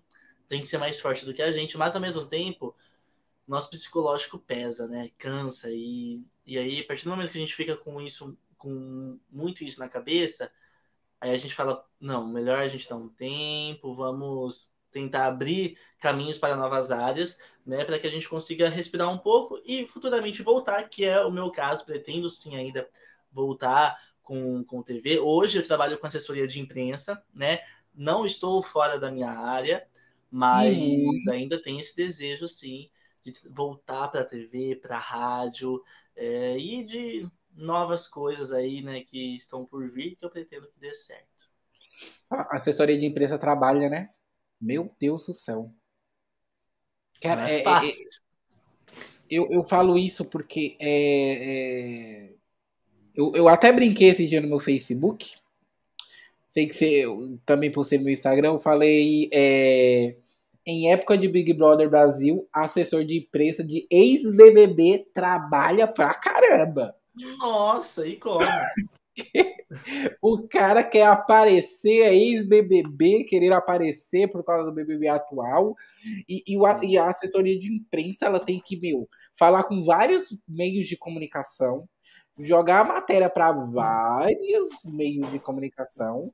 É, nicho, é, será que é de acordo? Será que não é de acordo? Ficar sem resposta, é, receber grosseria de jornalista. Então, assim, é complicado é muito complicado. Eu falo que é, a assessoria de imprensa era uma das áreas que eu queria conhecer, né? Uhum. É, para ver como que é ali o dia a dia. E hoje eu vejo que, que, que realmente, tipo, é um trabalho muito árduo.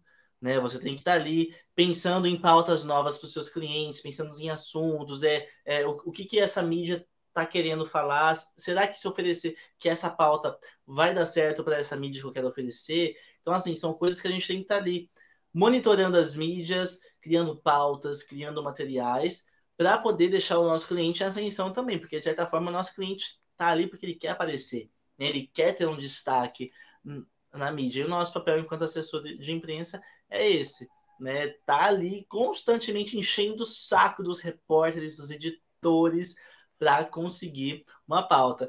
Eu, eu falo por experiência própria, porque comigo também era assim, vivia recebendo releases, sugestões de pautas, né? E muitas vezes a gente tem que dar uma brecada ali, mas eu acho que todo mundo gostava de mim porque eu sempre acabava cedendo, né? Lógico, tudo é, de acordo com, com a nossa com a TV, com o telejornal ali, mas na maioria das vezes eu sempre era muito solícito com os assessores. Então, assim, eu vejo que hoje é diferente. São, é, uhum. é, todos não, não fazem a mesma coisa, né? Então, vai muito também da, da, da didática de cada um. Eu, eu, vamos, outra pergunta polêmica, gosto de polemizar. Adoro. É, a Cris Flores, grande jornalisma, jornalista, eu acho ela fantástica. Ela sabe conduzir uma entrevista muito bem. Ela foi muito criticada quando ela saiu do jornalismo para ir para área do entretenimento. Vamos colocar na parte da fofoca, que é o que ela faz hoje, né? Não, não, não sei. a gente ama, né? Faz muito tempo. É que a gente se ama, né? Hoje em dia, vamos supor, eu tenho, eu tenho uma emissora de televisão, eu falo, Guilherme, você é jornalismo, jornalista formado. Ó, oh, mas eu tô com um programa agora que vai ser fantástico. Vai ser um programa de fofoca. Vai ser um, um programa tipo A Hora da Venenosa, da Rede Record. Você toparia ou você ficaria com receio? Porque eu vi uma matéria com a Fabiola Hypert. Hyper, isso, Fabiola Hyper. E ela falou que ela toma, tomava de processo na Record e tinha uma cláusula no contrato dela, ela falou, graças a Deus, que todo processo que ela recebia era para Record, não era para ela. Mas ela falou que só aceitou assinar com a Record se tivesse essa cláusula, né? Você aceitaria? Você ou você ficaria com aquele pensamento, mano, eu sou um jornalista, apresentava telejornal, é, é tipo assim, olha só, três morreram agora, ou então, ó, não sei quem é assaltado para falar fofoca de artista. Você teria esse receio ou não? Para você era de boa? Não, Lê. Não, não teria. Até porque. Não, assim, eu não teria receio. Ah, tá. Não teria não receio. Teria. Não teria receio. Eu iria, eu iria. Até mesmo porque. Ah, um exemplo claro disso também, além da Cris Flores, é a Fátima Bernardes. Né, é mesmo, Fátima anos, Bernardes. Anos atrás da Ela bancada com o William Bonner. Foi muito criticada. E hoje é amada, é querida, e as pessoas não conseguem mais passar a manhã sem assistir ao encontro com Fátima Eu não Bernardes. vejo ela mais no telejornal. Eu também não. Entendeu? Então, assim, tudo eu acho que é uma questão de, de adaptação. Eu, hoje, se eu fosse, se eu fosse voltar para a TV e eu vou, né, ainda, uhum. é, eu gostaria de ter um programa de entretenimento. Uhum. É, eu acho assim, por mais que a gente tem ali a nossa base, né, de estar tá ali apresentando o factual, algum assassinato que aconteceu, guerra que acontece, é importante sim. Mas ao mesmo tempo, acho que por conta, juntando todas essas questões, né, principalmente dessas violências entre os repórteres, eu acabei repensando muito sobre isso. E como a gente sabe que brasileiro é movido a fofoca, Nossa, a memes, a tretas. Então, eu quero muito poder ter a oportunidade um dia de poder apresentar um programa, seja de fofoca, seja, enfim, do que for, algo mais descontraído, para que eu possa chegar mais perto do público, sabe? Algo que agrade mais ao público e que seja do interesse dele. Então, sim, se eu tivesse uma oportunidade hoje, lógico, né, analisando todas essas formas contratuais, porque também a gente tem que pensar em tudo uhum. essas questões de, de processos, né, jurídicos. Então, dependendo de como for a proposta, como for estar ali no contrato, a gente pega e assina. Tem alguma matéria que você já deu uma engasgada, tipo, por conta da notícia, por conta do ocorrido? Eu falo isso porque tem alguns. É, é, recentemente eu tava vendo uma. Eu tava lendo não parece, gente. Não sou uma pessoa muito inteligente. Eu leio muito, tá? Eu adoro ler. Eu, eu, é salvo num computador G1.com, é, Correio Popular. Leitura é primordial. É, meu, pra mim é guerra. Eu tava discutindo esses dias, minha, é, o pessoal perguntando, nossa, mas por que essa guerra da Ucrânia e da Rússia? Falei, tá, você tá brincando e você não sabe? Não, não sei. Aí eu fui explicar todo o contexto, por que que tava acontecendo. E eu tava lendo uma, eu tava vendo uma, até vi o um vídeo no YouTube dela, de uma jornalista, uma âncora da CNN dos Estados Unidos, que na época ela tava cobrindo, ela viu, é, passou um menino de uma guerra na, no Líbano, Líbano, Afeganistão, ali naquela região, e aparece a criancinha, era um menininho de seis, ele tinha 5 anos de idade, que o, o, bombeiro pega ele e ele senta assim, e ele tá todo cheio de sangue, e o jornalista em cima, né? Porque você sabe, jornalista de guerra, o cara tá lá no meio mesmo, todo mundo fotografando e filmando, e o menininho passa a mão assim e percebe que é sangue, aí ele limpa assim. Eu não consegui não chorar pela cena, e a âncora também não consegue não chorar. Ela pede até, ela fala várias vezes desculpa, aí ela para Aí ela volta, aí ela começa a chorar de novo, ela pede desculpa de novo. E tem alguns, algumas matérias igual a. Aquela que apresentava hoje o jornal hoje. Esqueci o nome dela. Sandra Nemberg. também tem um vídeo dela que ela fala de uma. De um, ela dá uma matéria sobre crianças que pegam comida no lixão.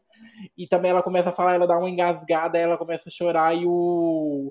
Na época, o Evaristo pega. E pega. Graças a Deus, ela tinha alguém do lado, né? Porque quando você faz sozinho, é muito mais difícil. Porque se der. Sim. Tem alguma matéria que você já engasgou e você fala, meu Deus do céu, mas vamos. Lê, teve.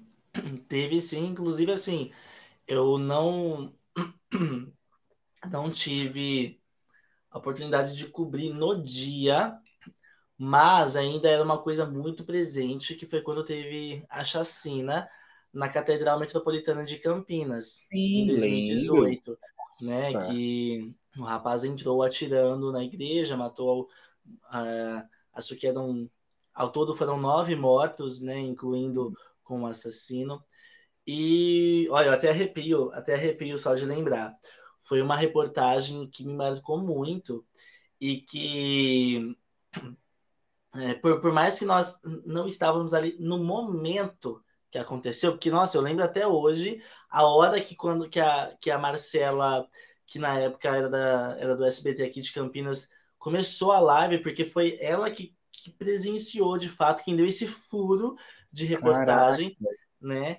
No momento que começou é, esse disparo da, dos tiros. Então, no, eu fui no dia seguinte, então foi toda a imprensa estava ali reunida, e quando eu entrei na igreja, sabe quando você entra assim já sente uma energia, fala, calma, se controla, vai dar tudo certo, você vai conseguir fazer. Porque, de certa forma, você fala assim, mano, pessoas morreram aqui, sabe? E aí, conforme a gente ia andando, a gente ia vendo as marcas de tiro, até mesmo marca de sangue que teve.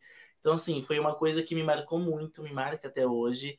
É, não foi fácil, né, fazer essa reportagem, mas foi algo assim que me marcou muito trago comigo até hoje e foi algo muito emocionante, sabe? Então, lembro perfeitamente de todos os detalhes, de cada passo que eu dei, de como que eu elaborei Caramba. a matéria, como que é, é, eu pensei para poder conduzir para que no final chegasse da forma como eu queria. Né? Então, assim, foi complicado, mas deu tudo certo, sabe? Porém, deu aquela engasgadinha, porque você fala, mano, foi uma chacina que aconteceu, sabe? E eu, como um jornalista novo, né, tô tendo, a, a, é, de certa forma, me entendam, tá? Não, não que seja algo bom, mas tipo tendo a oportunidade de presenciar um fato como Sim. esse, porque para você que é jornalista, para nós que somos jornalistas, repórteres, infelizmente notícias como essa acaba sendo né, de grande impacto e de grande destaque para quem está fazendo a cobertura. Então, assim, é algo que vai ficar marcado na sua história como profissional. Então, acaba sendo bom, entre aspas, para você enquanto profissional, por você ter a oportunidade de, de, cobrir uma matéria como essa, sabe? Mas são situações que fala, poxa vida, sabe? Então, não foi fácil, não foi fácil, mas saiu. Tem jornalista que tem sonho de cobrir guerra. Você Nossa, cobriria? Imagina. Cara, porque eu vejo. Eu, eu falo que é uma, uma, é uma profissão é muito perigosa, porque eu vejo. Agora, a gente teve. A gente não teve a oportunidade de, de ver uma. É, porque assim, gente, o pessoal tá falando muito, tipo. Ai, mas o Iraque sempre esteve em guerra. Mas é uma guerra diferente do que está acontecendo agora. A, a guerra do Iraque não era um país querendo tomar o outro. Né? Ah, eu vou meter bala aí. É, não, é, é, lá, e já existe há muitos e muitos anos. O Iraque, até hoje o Iraque tem guerra, quem sabe, uma bomba explode é. no Iraque, né? Diferente da guerra da, da Ucrânia. E a gente tá vendo essa, tendo essa oportunidade, é como você falou, não por um lado bom, pelo amor de Deus, né? Não é isso que a gente quer falar.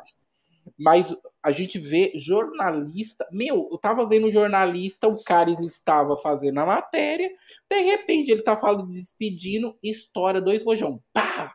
Pá! Perto dele. E ele tá lá a qualquer momento. E, querendo ou não, é como você falou, meu, a gente percebe a paixão, o amor pela, pela pessoa que tem a profissão, quando o cara deixa a sua família, O cara ele não está lutando na guerra, Exato. mas ele está na guerra e ele pode morrer a qualquer momento. Exatamente. Ah, um exemplo claro disso foi a pandemia, né? Melhor, foi não, é a uhum. pandemia porque ainda não terminou. É. Mas é, eu falo justamente essa questão de nós não termos valorização no nosso trabalho por conta disso, sabe? Quantos. Repórter você acha que não é um, um serviço essencial? Parou Sim. na pandemia? De forma alguma. Nós, repórteres, estávamos ali expostos propícios, atualizando sabe? matéria o, o, o vírus atualizando matéria na rua, tentando captar, e mesmo assim sendo linchados porque a gente estava usando máscara, falando para as pessoas se cuidarem, se protegerem, e, e sendo, é, sabe, recebendo esses comentários chulos, sem nexo nenhum. Então, assim, são, é uma profissão que ao mesmo tempo que é apaixonante, ela é perigosa. Perigosa deixa... porque você está disposto, sabe? você está exposto a muitas coisas. Entrando, entrando nisso, você acha que as pessoas não valorizaram o, o, é, o repórter como serviço essencial, porque vocês estavam lá. Meu, eu quando eu fiquei doente na pandemia, eu tinha medo de ir no hospital, porque no hospital era onde acontecia o maior, o maior fluxo, porque todo mundo estava lá. E o repórter estava lá dentro. Você crê que isso é algo que veio da minha mente agora, tá? Um insight. É, que você acha que isso aconteceu porque as pessoas ainda acham que o jornalista, a pessoa que está com o microfone, que está na frente da câmera, é o glamour? Porque, querendo ou não, para mim, você é uma celebridade, você está na TV. Você acha que a, a romantização, ah, mas ele não é serviço essencial. Ele está, ele está com a câmera. Não sei se você entendeu minha pergunta, entendi, né? Entendi, Lê, entendi. Ó, em partes eu creio que sim. Mas ao mesmo tempo, se não fôssemos nós, repórteres ali na rua, enfrentando, enfrentando a pandemia, as pessoas não sabiam o que estaria acontecendo. Não sabiam. Então, de certo modo, por mais que fosse ao mesmo tempo o serviço essencial, é, a gente precisava estar ali. Porque a gente tinha que fazer o nosso trabalho, a gente tinha que levar informação para as pessoas, a gente tinha que mostrar dessas cabeças duras a situação que a gente estava passando, o número de mortos que nós estávamos tendo por dia, sabe? Cada dia picos elevados de morte, não abaixava de jeito nenhum, pessoas se contaminando cada vez mais, e mesmo assim, as pessoas querendo lutar contra isso, falando, não, porque eu não vou me vacinar, porque eu não vou usar máscara, não vou passar álcool em gel, sabe? Então, assim, não quer fazer pelos outros, nem por você, então, sabe, é, é complicado isso, porque a, a gente está ali tentando, dando o nosso máximo, levando a informação com qualidade, com veracidade para as pessoas, e as pessoas não não, pre, não prezaram tanto por isso. Então, assim, ao mesmo tempo que foi importante a gente estar ali para informar, né? Tanto que por conta depois daquela decisão maravilhosa desse atual governo, né, de não permitir que o Ministério da, da Saúde repassasse os números de casos, de mortes, quem que passou? Uma junção, a reunião dos veículos de imprensa, né, o UOL, uhum. Folha de São Paulo, Estadão, o Globo, que se dedicaram intrinsecamente para poder coletar informações, saber quantas pessoas já foram vacinadas, quantas pessoas estavam é, nos leitos, né? Então, assim, foi um trabalho difícil, mas que a gente mostrou, eu acho que a pandemia veio, de certa forma, também ajudou a dar o valor que a gente não estava tendo na profissão de jornalista. E também eu acho que é, um, é, é algo que, que, que, tem que ser pontuado também, porque o jornalista ele é investigador.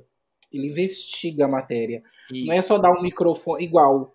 Ah, vai acontecer um evento no centro de Campinas e você, Guilherme, tem que cobrir. A pessoa acha que ah, ó, vai ser uma hora, que você vai chegar lá uma hora, você vai entrar ao vivo e vai mandar a matéria. Não, você chegou antes, você se preparou, você vai entrar pelo evento, vai perguntar às pessoas o que está acontecendo, você vai coletar informações daquilo para você falar ao vivo. Né? Não é somente você igual, você cobriu a pandemia, não era somente você chegar, gente, ó, morreu tantas pessoas. Não, você tem que ir no hospital, você que saber o que aconteceu, você tem que saber quantas pessoas morreram, é, é, realmente ela morreu de Covid, ela não morreu de Covid, quantas pessoas. Então, acontece uma investigação, porque o que ele não é repórter, o jornalista em si, ele é um investigador, ele tem que estar tá lá investigando a matéria, sabendo o que, que vai falar. Né? Não é só chegar, pegar o microfone ou ler um DP. Exatamente. Não, tanto é um exemplo claro disso é a profissão repórter, né? O investigativo Sim. hoje é uma das áreas do, do jornalismo, né? E assim, a gente tem que ter esse papel de checar. O que a gente mais ouve na faculdade é cheque suas informações, cheque com suas fontes. Não deixe passar, sabe? Não fale coisas da sua cabeça. Não é assim que funciona. Lógico, se é algo factual que aconteceu ali agora, você vai correr, vai tentar entender o mais rápido possível com, com as pessoas ao redor o que, que aconteceu para você passar a informação. Mas se é algo que você já sabe, que vai, vai ter, por exemplo, um evento em cidade tal, o governador vai vir, então assim, você já se prepara para isso. Chegando lá, você vai buscar as suas, os seus porta-vozes, né, as pessoas para serem entrevistadas, é, as personalidades que vão ser entrevistadas. Então, assim, é todo um trabalho minucioso, árduo, que na TV só aparece a parte bonita, o editadinho, né, os cortes bonitos, as artes gráficas maravilhosas que são feitas pelos, pelos, pelos editores. Agora, ali no, no bruto mesmo, as pessoas não vê, né? A gente tomando chuva, a gente... oh. É, sabe, caindo, que já aconteceu várias vezes. Então, assim, tem que ter essa, essa minúcia, sabe? Tem que realmente vestir a camisa e falar: não, eu tô aqui, eu escolhi isso para minha vida e é isso que eu vou fazer. Deixa eu fazer uma pergunta, curiosidade minha só. Por favor. A TV, ela é interligada com aquele rádio da polícia quando acontece alguma desgraça? Vou falar por quê. Uma vez eu sofri um acidente Gente, chegou primeiro. Eu morava em Vinhedo na época. Em Vinhedo tem um. um é, ali no bairro da Capela, não sei se você conhece, tem um bairro chamado. Capela, que antigamente, hoje assaltou, que cortava para Valinhos para cortar o pedágio. Antes era de terra. Um acidente ali. Gente, chegou primeiro o Jornal de Vinhedo e a polícia para depois chegar a ambulância eu falar algo errado. Está. Como assim? O jornalista tá aqui, ele já tava com a câmera e trek, trek, trek, trek, trek, fazendo pergunta e a polícia não chegava. Então por isso que eu pergunto, tem alguma coisa ligada ali ou não? Na redação a gente chama isso de rádio escuta. Hum... O que nos ajuda, né, salvo, o que nos salva aí hoje é o WhatsApp por mais que seja uma coisa assim que eu não gosto, vou falar que eu não gosto, se eu pudesse, eu desinstalava o WhatsApp. Somos dois. Mas ao mesmo tempo é uma coisa que nos ajuda. falar comigo, me ligue. Por quê? Celular, exato, sabe?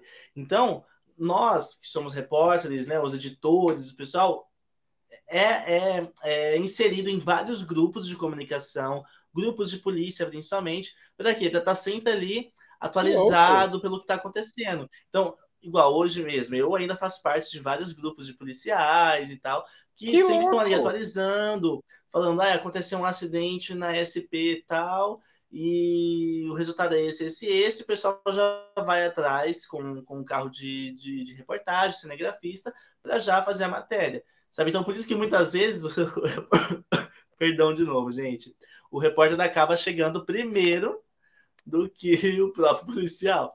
Então a gente tem Cara, esses meios de comunicação que facilitam muito.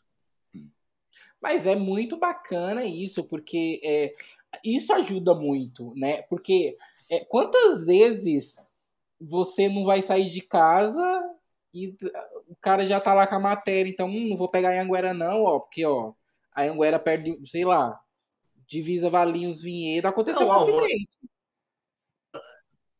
Eu, eu, eu mesmo estava saindo de casa uma vez, né, em uma outra emissora, quando eu trabalhava em outra emissora, e eu sempre atualizava com as informações do trânsito de manhã, né? Então, assim, o meu apoio ali era o que? O Waze, Maps. Então, é, teve um dia que eu tava, estava indo ao trabalho, até a emissora, e aí eu vi que teve um acidente. Bem ali no caminho, no mesmo caminho que eu faço para chegar até, até a emissora. Então, tipo, tava, aconteceu ali na hora. Fui, peguei ali minha câmera e tal, e, e, e comecei a gravar, fazer a live, peguei, coletei as informações rapidinho com os policiais rodoviários que estavam ali, e fiz a live ali pelo, pela, pelo celular mesmo, que hoje isso aqui acaba sendo a própria câmera do repórter, né? Contribui muito com a gente. Fiz a live, entrei ao vivo pelo, pelo telejornal através do celular mesmo. Então, assim, são coisas que contribuem muito, sabe? Ao mesmo tempo que, que pode atrapalhar, pode ajudar também. Então, foi algo que, tipo, aconteceu na hora. A gente também tem, tem que ter esse feeling, sabe? Esse time e falar, pô, aconteceu? Bora saber onde é. Se tiver como eu ir, a gente vai lá, a gente dá a matéria e, e sucesso.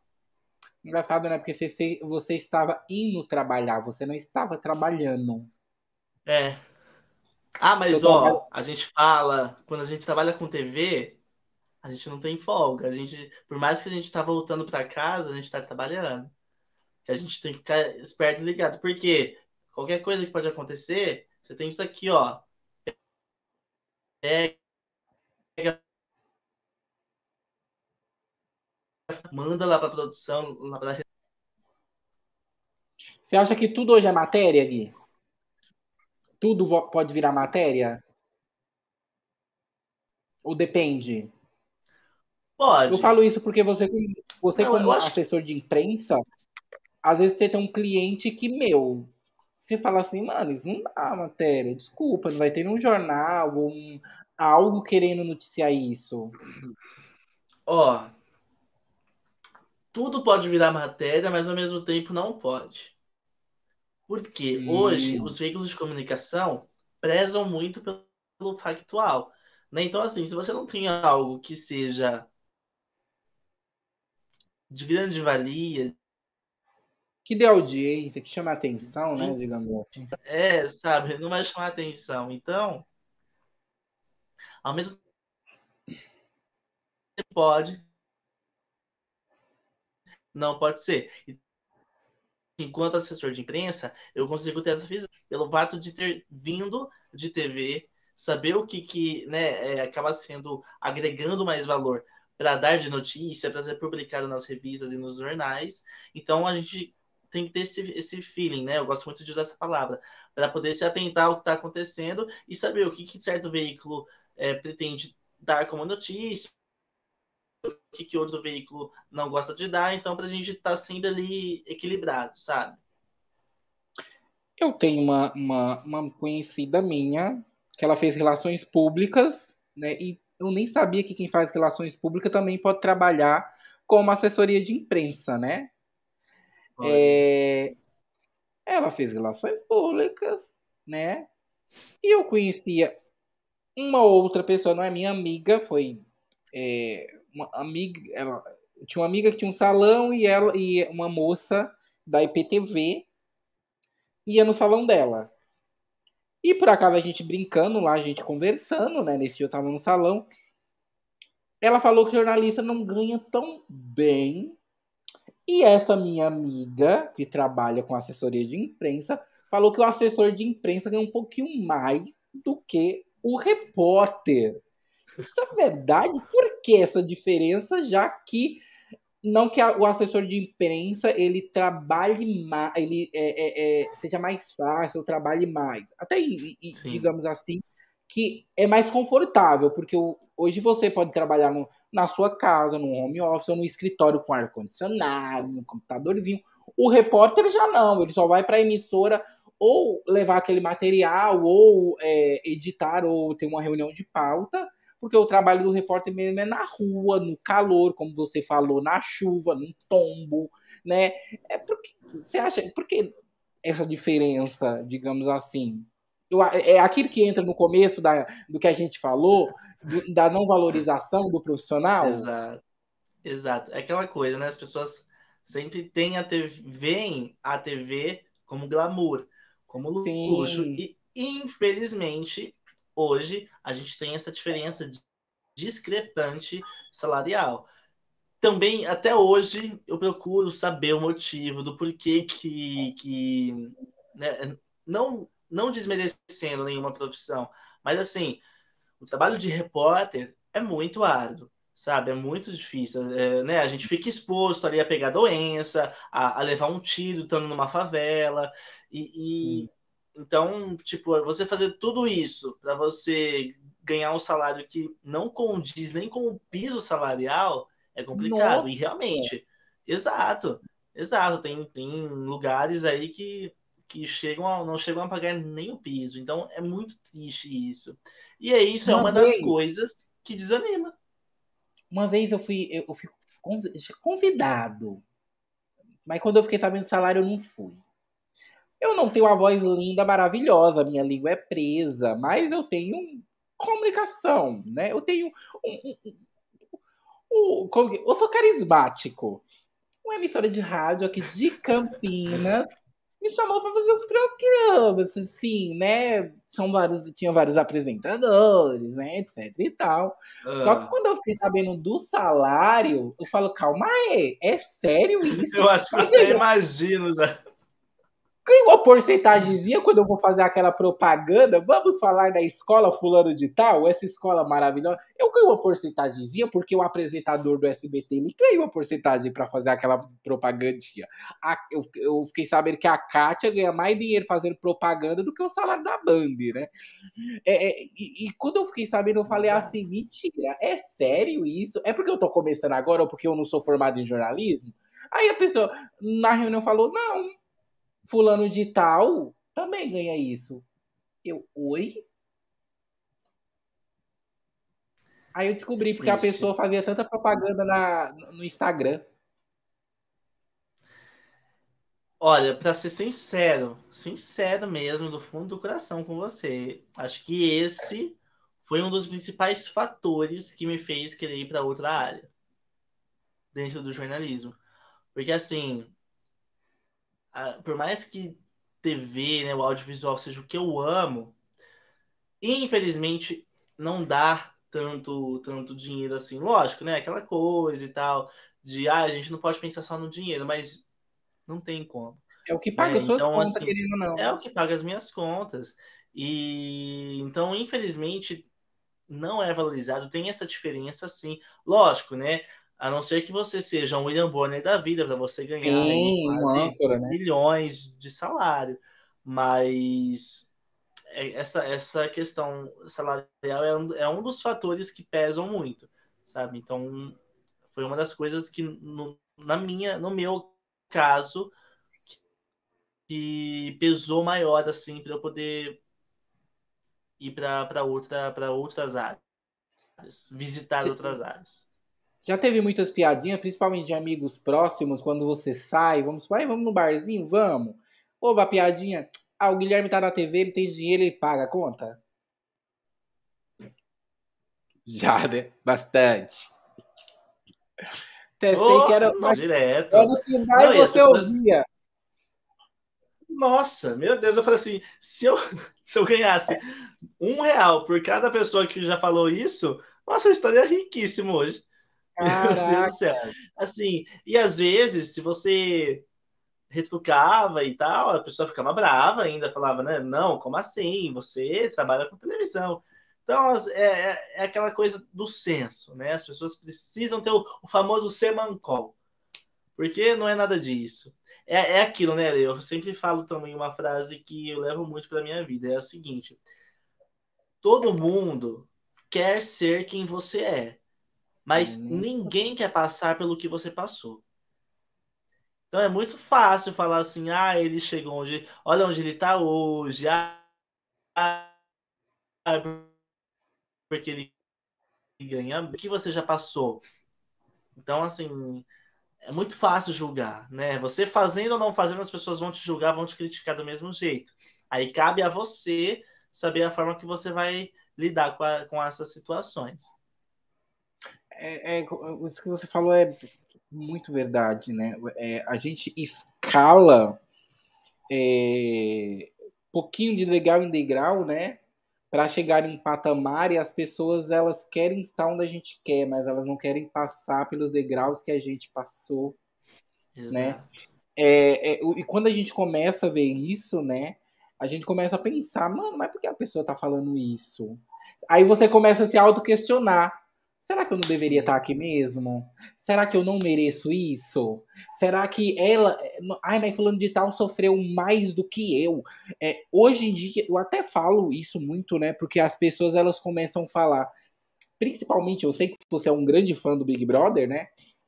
É, as pessoas começam a questionar: ah, mas fulano de tal merece mais que fulano, porque fulano de tal é pobre, fulano de tal. Eu até falei uma vez, gente, Big Brother não, não, não tá escrito na inscrição é, se você é pobre, se você não tem casa, se você. Não, ali é um reality show. Ganha quem é, ter mais destaque. Porque a pessoa tá muito acostumada antigamente, quem ganhava era somente pobre, que não sei o quê. Ai, mas o Pedro Scooby não merece, ele já tem dinheiro. Ai, Bianca Andrade na época, né? Ai, tem dinheiro. Mas ninguém sabe a história de cada um, né? Cavalgou pra estar tá ali. Então acho que a pessoa não deve desmerecer a outra por conta do achismo dela. É, exatamente. É, acho que você tocou num assunto muito interessante, porque Big Brother né, é um reality show, as pessoas estão ali expostas 24 horas por dia. Então, ao mesmo tempo, é, é, eu acho que assim, a gente. As pessoas acabam levando isso muito como um molde, né? É, infelizmente, a, a TV hoje, a mídia, acaba é, influenciando muitas pessoas. É, o Big Brother mesmo é um exemplo de alienação. Né? Lógico que com a edição que está hoje, que está flopadíssima, tá ruim pra caramba. Nossa, tá mesmo, é, então, assim, é, são as através que, pelas atitudes que a gente vê as pessoas tendo, a gente acaba tendo essas atitudes, né? De falar, eu mesmo não vou ser hipócrita em dizer que já falei muito isso, sabe? Porque fulano de tal não merece, porque não sei o que não merece mas é pelo que a gente vê ali na pelas atitudes das pessoas, né? Então, eu acho que tem muito disso também das atitudes. As atitudes falam mais do que as nossas próprias próprias ações, né? Então, acho que E é uma coisa que eu falei num comentário do Instagram da Rainha Matos. Dentro do Big Brother, não sei se você pensa dessa forma, mas dentro no Big Brother, igual, a, porque a gente as pessoas estão torcendo pelo Arthur. Aí as pessoas ah, mas o Arthur traiu a mulher dele 16 vezes. Só que nós estamos julgando pelo que a pessoa está fazendo lá dentro do jogo. A gente não está julgando a pessoa porque ela está fez aqui fora. Até Exato. mesmo porque dentro do Big Brother a gente está vendo aqui fora. Eu não sei porque o Arthur traiu a Mayra Card 16 vezes. Eu não sei porque eles se separaram hum. várias vezes. Eu não sei como é o relacionamento deles. Por mais, eu não sei, vou ligar para a Mayra Card ela tá morando aqui em Valinhos, para quem não sabe. É. Mas eu não, a gente não sabe, a gente tá julgando as pessoas pelas atitudes que elas estão dentro, dentro do reality, independente Exatamente. do que ela fez aqui fora. É, acho que esses, esses realities, né, tanto o Big Brother quanto a Fazenda, acabam servindo de forma para poder as pessoas terem essa segunda chance. Né, um, ah, um exemplo claro mesmo foi a, foi a Fazenda em que teve a participação da Jojo Todinho, que foi a campeã, com aquele com o cantor Gabriel, né? Não gosto até hoje dele, mas assim, as pessoas quando entram em reality show, tem essa questão de saber diferenciar que o, o que ficou lá, lá fora é lá fora. Agora é daqui pelos próximos três meses, as atitudes que vão dizer pelo jogo. Então, assim, o que a pessoa fez lá fora, tem que tentar separar isso, sabe? Até mesmo o pessoal pensava, né? Eu acho que muita. O, o Arthur ele foi tantas vezes pro paredão, a Jade pegou tanto o ranço dele porque ela achava, ou todo mundo achava, que ele estava queimado aqui fora. Sim. Por tudo que ele fez. E foi muito pelo contrário. Ele mostrou uma pessoa totalmente diferente do que nós pensávamos que ele era. Sim, sim. E aí hoje, tanto que hoje é um dos maiores jogadores, né? E com chances ainda de de chegar de até a final. Campeão. Exatamente. Campeão não, porque campeão vai ser a linda quebrada. É, sim, sim, é o que eu torcendo pela, pela Lin. Né? Você tem o seu favorito, então. Você tem a Lin como. Você acha que ela vai Tem, conseguir? tem. Quero muito ver a Lin. Se não ganhar, pelo menos ficar ali entre os três finalistas, porque acho que é, é representatividade, né? Acho que é muito importante a gente, a gente falar sobre isso e ter ela como uma participante do Big Brother em, né, em um país onde, infelizmente, tem o maior número que mata travestis hoje, né? Então, assim, eu acho que a representatividade dela ali, em um, em um reality que tá que é do, do Brasil todo ver 24 horas por dia, é muito forte. E eu sempre gostei muito dela e quero ver ela como uma possível campeã, sim. Torço muito por ela. Deixa eu fazer uma pergunta, até você como comunicador, acho que você vai saber melhor se expressar é, do que eu vou falar. É, você acha que é, a gente tem. É, muitas vezes a pessoa tá jogando lá no Big Brother. Pá, pá. Aí, igual, a gente tá falando que esse Big Brother tá flopado. Muito. Né? Tá horrível, realmente. Comparando o ano passado, meu Deus do céu. Aí vamos supor, tem a Jade, que foi uma grande jogadora. Aí a Jade começou e o Arthur começou. De repente, a gente tirou a Jade. Mas calma aí, a gente não queria ver jogo, ver briga, ver discussão no Big Brother? Por que você acha que a pessoa. Porque a gente pega tanto ranço da pessoa, tipo, a é. gente tá torcendo pra o jogo exploda, pra que tenha briga, pra que... Aí, de repente, um jogador começa. Aí a gente pega ranço dele, a gente quer tirar ele. Por que você acha que isso acontece? Ó, eu vou te dizer uma coisa assim, ó. No início do jogo, quando a Jade entrou, eu até gostava muito dela. Eu também. Mas, é, então, aí, mas, eu, mas o que acontece? A gente não pode negar que tanto ela quanto o Arthur foram os maiores jogadores dessa edição. Por mais que a edição tá horrível, tá flopadíssima, e algumas pessoas que tinham que sair já saíram, graças a Deus. Eu acho a Nayara é... uma grande jogadora, se ela continuasse. Ela entregou pessoal, entretenimento, né? É que o pessoal pegou ranço dela, é porque assim, ela foi a única que entrou cancelada e saiu descancelada. Foi, foi. Por causa de. É, aqui fora o pessoal. Ela, se ela se o, o querido irmão da Marília Mendonça, que só, na minha opinião só quer aparecer, não tivesse feito tanta treta, ela continuaria, ela entregaria entretenimento. Eu brinco que ela seria a Ana Paula da edição. Nossa, sim, igualzinha. igualzinha. Eu acho que ela seria uma Ana Paula da edição. Não, chegou um, chegou um momento ali que as pessoas passaram a gostar muito dela, né? A, a Nanacita. Mas, Sim, mas eu acho que que vai muito das atitudes, né? Em relação a Jade, assim, por exemplo. É, chegou um ponto que acho que acabou sendo muito chato, ficando chato, essa insistência dela, ai, quero ver a resposta do público, ai, porque não sei o quê, porque isso, porque aquilo.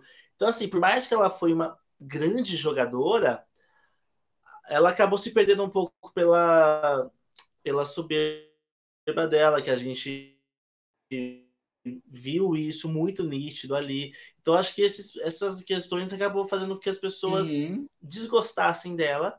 Não estava tendo briga entre e Arthur, que é o que a gente queria ver, tretas e mais tretas, né?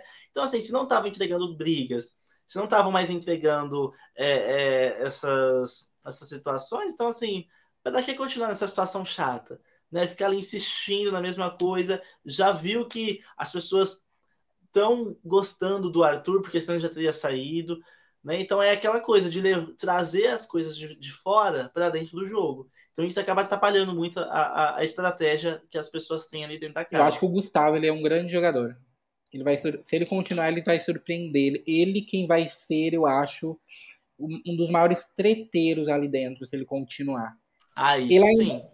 ele não, me, ele não agradou a maioria do público, assim como ele não me agradou. Eu, eu é, eu acho que você também deve ver muito isso. Eu sou muito de números. Eu sei que a pessoa tá agradando ou não, eu vou lá no Instagram dela. Nossa, ainda tem 500 mil. Eu vi que a Lina, ela deu um estopim quando o Instagram dela, ela entrou no Big Brother com 500 mil. Quando ela pegou, quando o público gostou dela, ela foi para um milhão e meio. Pá! Então você percebe que a pessoa tá muito ali. Eu acho que ele pode ser um grande jogador, mas eu acho que você sabe disso, né? Se o pessoal que cuida das redes sociais dele souber jogar tanto quanto o pessoal que administrava a página da Jade sabe ou soube, né? Exato. Essa questão tem muito, tem muito disso também, né? A estratégia que você já vem montando desde aqui de fora, porque assim, se você tem uma equipe que é fodástica ali para cuidar das suas redes sociais, para fazer uma assessoria de imprensa muito boa, você consegue já entrar com uma estratégia assim, lógico, lá dentro vai mudar muito. Mas se você tiver uma equipe por trás que consiga te auxiliar em fazer as coisas realmente acontecerem, principalmente cuidando das suas redes sociais de uma forma que vai chamar a atenção do público, mano, a pessoa tem, tem chances enormes de. Falo que o maior exemplo foi os ADM da Juliette. Foi. Ah, e também a, a, a jogada, a excelente jogada de marketing que a Manu Gavassi teve. Né? Oh. Que depois dela, inclusive, nossa, todo mundo começou a fazer os videozinhos, postando no feed. Então, assim, tem que ter essa, essa jogada também aqui fora, sabe? Você já chegou a assistir alguma entrevista da Bianca Andrade? Vi poucas. Vi poucas, poucas ela falou que quando ela entrou, quando ela foi convidada pro Big, pro Big Brother, ela falou pro Boninho que ela só iria se ela pudesse levar os produtos dela para casa. Na época não podia, porque é, por causa de propaganda. Só que ela falou que os produtos dela têm uma identidade visual muito grande. A pessoa vê sabe que é dela. Então ela pensou numa estratégia porque ela falou assim: eu vou, mas eu não quero ganhar, eu quero vender. Ela queria vender produto. Então ela criou uma estratégia de todo domingo no paredão a mesma roupa, a mesma cor de roupa que ela usaria no ao vivo, postaria no Instagram. Ela o penteado de cabelo, ela tirou foto antes. Ela falou que a semana que ela ficou dentro do hotel confinada, ela decorava. Primeira roupa é essa roupa. Segundo, dia, segundo domingo é essa roupa. Tanto que ela falou que saiu de um faturamento de mais de 180 milhões de reais em três meses. E ela participou de um podcast, o pessoal perguntou: você participaria, participaria da Fazenda? Ela não, porque eu não repeti estratégia. Eu acho, ao meu ponto de ver, que a Jade, ela entrou, porque ela tem uma marca também, né, que chama Jade Jade. Ela entrou no Big Brother não porque ela quer um milhão, porque eu li uma matéria que com nove posts ela ganhava o prêmio do Big Brother. Sete posts Sim. no Instagram. Então, eu acho que ela entrou ali, igual eu tava vendo uma matéria que o, aquele, aquela blusinha vermelha que ela usou esgotou. Então, eu acho que ela entrou. Não, aquele biquíni de crochê mesmo, né? Foi assim. É horroroso. Um auge de vendas. Horroroso. Mas, aquela horror... Gente, aquela Nossa, gente, meu Deus. Desculpa. Não, não, ninguém merece. O pessoal imitando o bigo dela com a fita que é muito verdade. Minha mãe fala, não sei se sua mãe chegou já a falar isso para você. Tá um umbigo, porque atrai. É, não, colocar não, coisinha vermelha em testa de criança para não dar o olho gordo, né? Então, então eu acho que é, se ela soubesse ou se ela soube conduzir é, algo para ela ganhar dinheiro, ela, foi, ela fez bem feito. Ela quis causar, apesar que ela saiu cancelada. Foi. Mas o brasileiro esquece. Apesar que Carol com K ainda não conseguiu, tadinha, né? É, mas algumas pessoas ainda agora já estão amando ela de novo, né?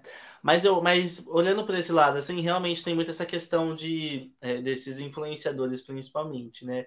É, a Bianca Andrade também, mesmo tipo, mano, é uma puta de uma empreendedora, sabe? Uh. Tem uma, uma estratégia que, assim, eu fico admirado do quanto ela cresceu e do quanto ela consegue se destacar ainda hoje. Esses produtos novos dela que ela lança. Então, assim, vai muito de, de cada um, né? Então, eu realmente acho, no caso dela, da Jade, não foi muito pelo dinheiro, mas sim por essas jogadas de crescer mais aqui fora em relação a, a, a, vendas dos seus produtos, porque de certa forma elas são uma marca. né?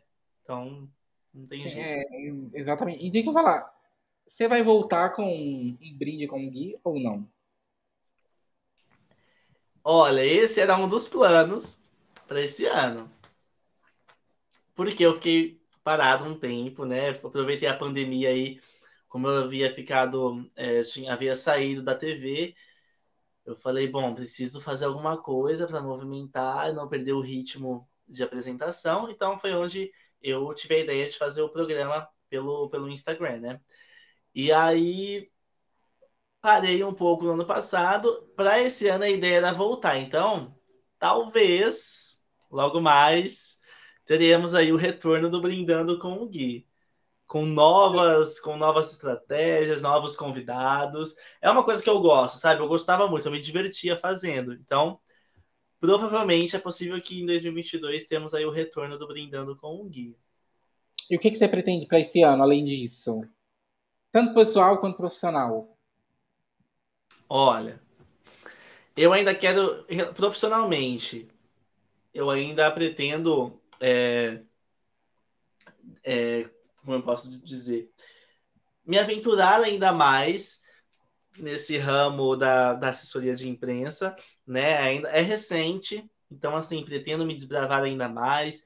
Estou me adaptando, estou conhecendo, então quero poder desfrutar mais desse caminho, mas eu pretendo começar novos projetos para que esses projetos possam ser a minha fonte de renda futura, todos voltados para a internet. Então, hum. esse ano teremos um canal, talvez, hum. né? Quem me acompanha sabe o quanto eu sou apaixonado por viagem, hum. pela, pela, pela, pelo audiovisual. Então, assim, eu pensei, por que não unir essas duas coisas que eu amo, né? Então, teremos aí talvez um projetinho de viagem para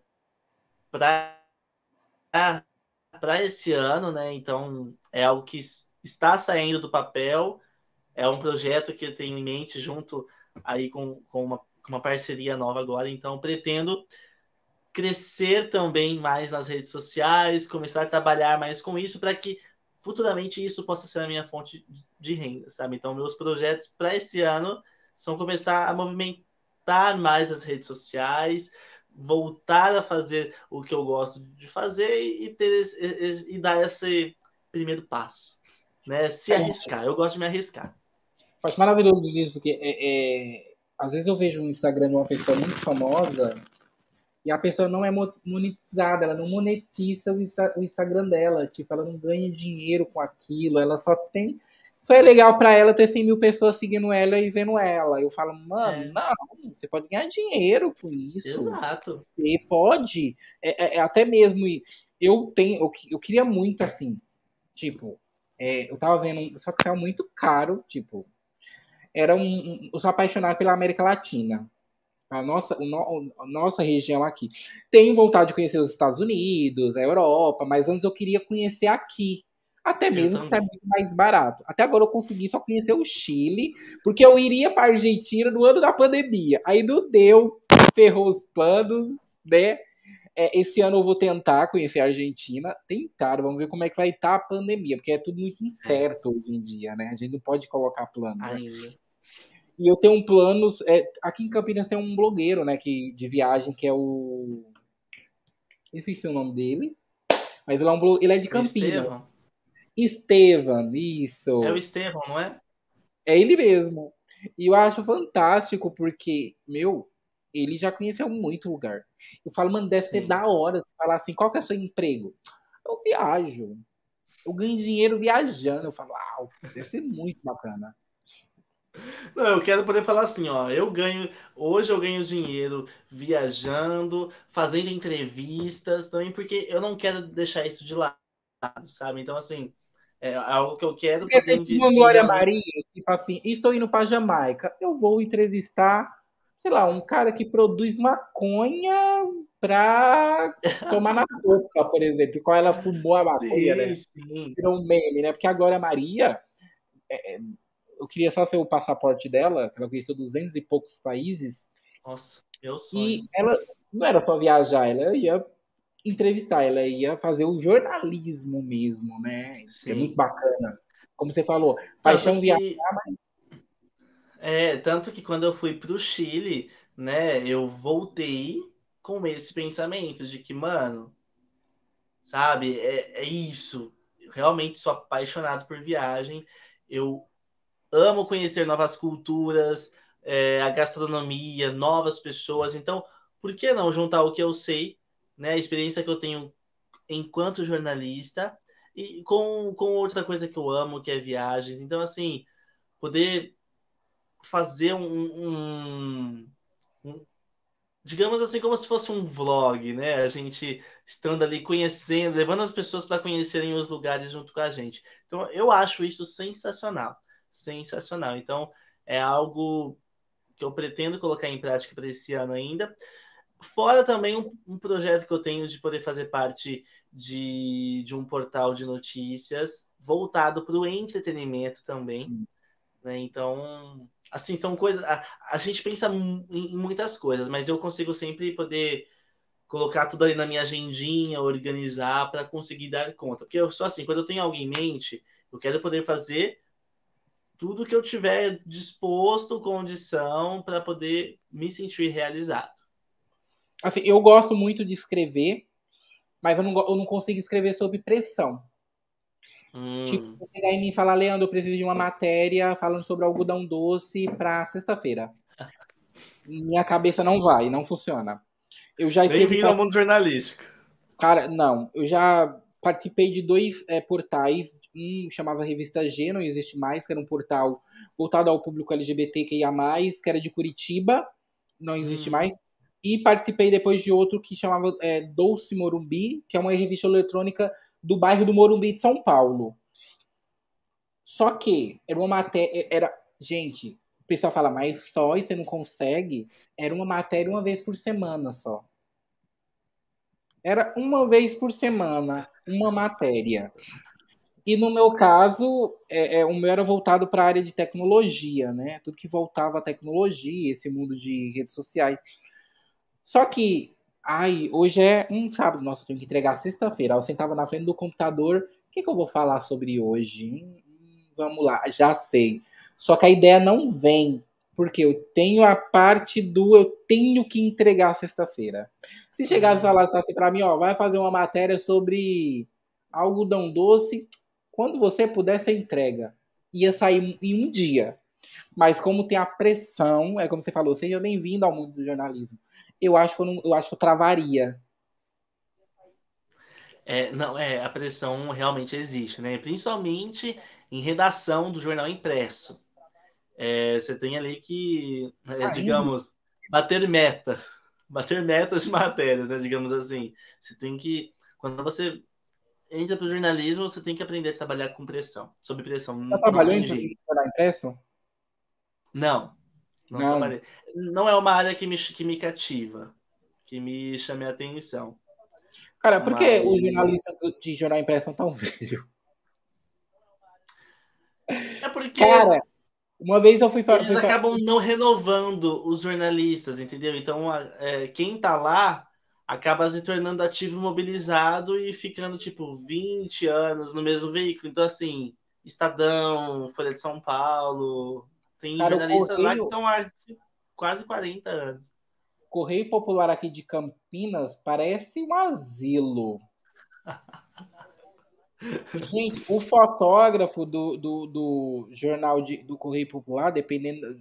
Gente, a câmera dele é tão grande e ele é tão idoso que a gente não sabe que a câmera vai derrubar ele ou ele vai derrubar a câmera. Aí eu fiz, eu, aí eu, é algo que eu pensei, e por incrível que pareça, em Vinhedo, também o maior jornal da cidade, né, o jornal de Vinhedo, também os jornalistas são todos velhos já. E eu falo, gente, jornal impresso só tem velho, cara. Aí bem como você é falou. É, muito... é, vai muito também dessa questão de dos veículos é, estarem adaptados ao estilo deles, a gostarem do trabalho que eles realizam e ter um certo receio em contratar novos jornalistas, sabe, para poder ingressar nessa área. Então, acho que vai muito disso também. Outra pergunta polêmica. Vamos lá. Você conhece o Dudu Camargo? Pessoalmente, não, mas ainda bem mas... que não tive esse, esse privilégio ainda. Nem pretendo. É, vou polemizar mais ainda. Dudu Camargo, o SBT colocou um puta de um programa para ele, 6 horas da manhã na época, não sei se continua.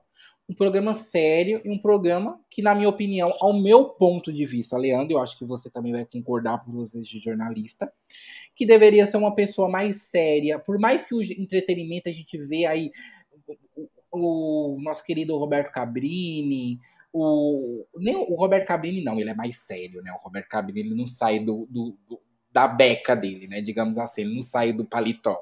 Mas a não, gente vê, vamos supor, o aquele que morreu de câncer, eu esqueci o nome dele. O Marcelo Rezende. Marcelo Rezende. Se a gente vê o Datena, eles brincam, tem algum ponto, mas ao mesmo tempo eles são muito sérios, eles passam muito seriedade.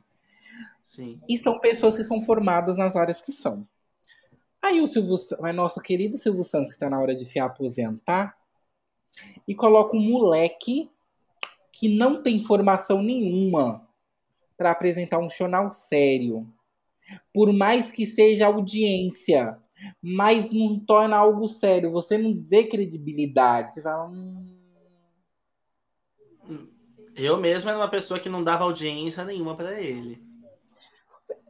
Tem muito isso. Tipo assim, é, é, as pessoas é, confundem. Eu acho que tem isso na mente que a pessoa não chama Fátima Bernardes, vamos supor, na época que ela estava no jornal. Ela não era jornalista, ela era apresentadora. Hum. Você acha que cria isso? Porque, ao meu ponto de vista, quando eu falo, ah, ele é um apresentador, apresentador, qualquer um, você não estuda para ser um apresentador. Por mais que hoje, um exemplo, o Senac, hoje em dia tem curso para ser, ser, ser apresentador. É, você acha que isso é, quebra os paradigmas ou isso é ruim para a profissão? Porque fala assim, porque apresentador qualquer um pode ser, jornalista não. Você tem que se formar, você tem que estudar, você tem que te, pagar a sua carteirinha, o MTB, senão você não consegue exercer sua profissão. Uhum. Aí eu também eu volto naquela questão também de que tipo não eu, eu não concordo com essa fala quando você diz que qualquer um pode ser apresentador. Eu sempre vou muito naquilo que, tipo, é dom. É dom, você, você tem que nascer com isso, sabe? Então, assim, eu acredito que não acaba atrapalhando. O que acaba acontecendo é que as pessoas podem dar mais valor para quem está ali apresentando, porque é quem, mais, é quem está mais em evidência. Hum. Porque o repórter acaba aparecendo ali em três minutos de matéria, ou um minutinho de ao vivo e pronto. Depois ele pode voltar só no final do, lá do jornal ou no, no dia seguinte uma outra reportagem. Já o apresentador ou âncora, não. Sabe, eles estão ali todos os dias, eles que estão que estão em frente realmente ali, é, ali do jornal, então acaba tendo essa visibilidade maior, talvez esse respeito maior pelo fato de estar apresentando o telejornal, sabe? Uma pergunta: você era muito atacado quando você apresentava a previsão do tempo e aquilo que você falava não acontecia? Um pouquinho, um pouquinho, mas na maioria das vezes eu acertava no que falava. Não acertava, porque, porque pode parecer que é algo que é da cabeça, né? Mas não, eu sempre vivia ali em contato com metodologistas para poder passar a informação correta. Mas uma vez em outra que eu errava, o pessoal falava: olha, se eu tivesse ido pelo que você disse, tinha me arrependido. Aí as pessoas têm que entender que chama previsão. E não precisão, exatamente. Exatamente. É uma previsão. Se eu fa tá falando que vai chover, é uma previsão. Quantas vezes a gente não olha e a gente sai de casa, fala não vai chover? Igual, eu morava em apartamento e disso no apartamento, o meu quarto, se chovesse, molhava todo ele. Quantas vezes eu não saí de casa naquele sol, olhava a previsão. Eu sou louco da previsão do tempo, tá? Eu saio de casa, eu vejo a previsão do tempo. É, ah, não vai chover, vou deixar aberta. Eu tava no lugar, começava a chover, você fala, meu Deus do céu, a porta, meu quarto, meu quarto, meu quarto. Pois Por isso é. que eu é. falo, hoje é previsão. É legal apresentar é. a previsão do tempo? Ah, é, era uma das, eu acho que era uma das coisas que eu mais gostava de fazer. era fazer a previsão do tempo. Amava, amava, amava, amava, real mesmo, assim. Seja pelo chroma key, seja pela tela mesmo, era uma das coisas que eu mais tinha tesão, assim, de, de fazer, sabe? De apresentar, era a previsão do tempo. Gostava muito, muito, muito.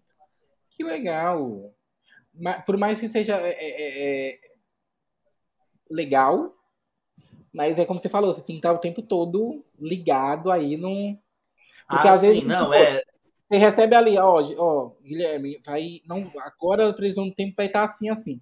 Dois minutos, o, o apresentador falou, daqui a pouco vem o Guilherme Delegado, ele vai falar da previsão do tempo. Aí já mudava aquilo, aí você fala, putz, mudou, como assim? É. É, ao mesmo tempo, é entre aquela questão que é do improviso, né? Então, por isso que geralmente, tanto de manhã quanto à tarde, quando tem a previsão do tempo, é ao vivo. À noite, acaba sendo gravado algumas vezes, porque pode não, não, ter tanta, é, pode não ter tanta diferenciação assim, sabe? Mas é, eu, eu gostava, acho que eu gostava mais de fazer essa questão da previsão do tempo, porque era onde as pessoas tinham mais dúvidas.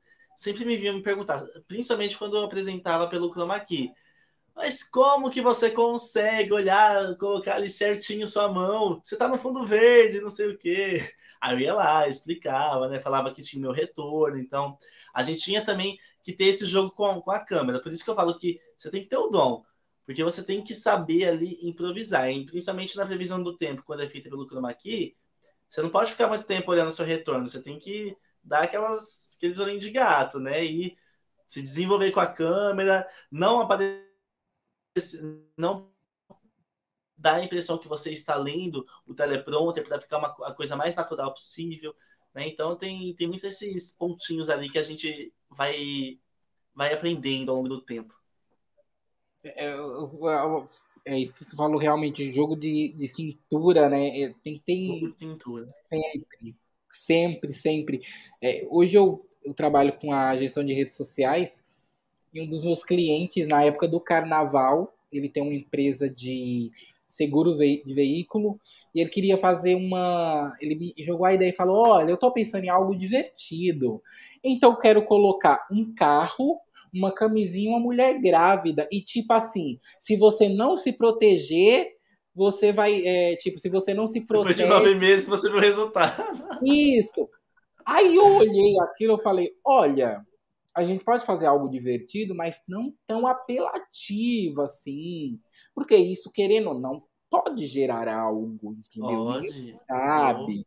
Então, é, é, realmente, se, se, eu, for, se eu fosse um, um, cara, eu ia falar, não, a gente vai fazer isso, a gente vai colocar uma camisinha, um carro e uma mulher grávida. Olha a puta responsabilidade que a pessoa quer perante a empresa dela, Mas... né?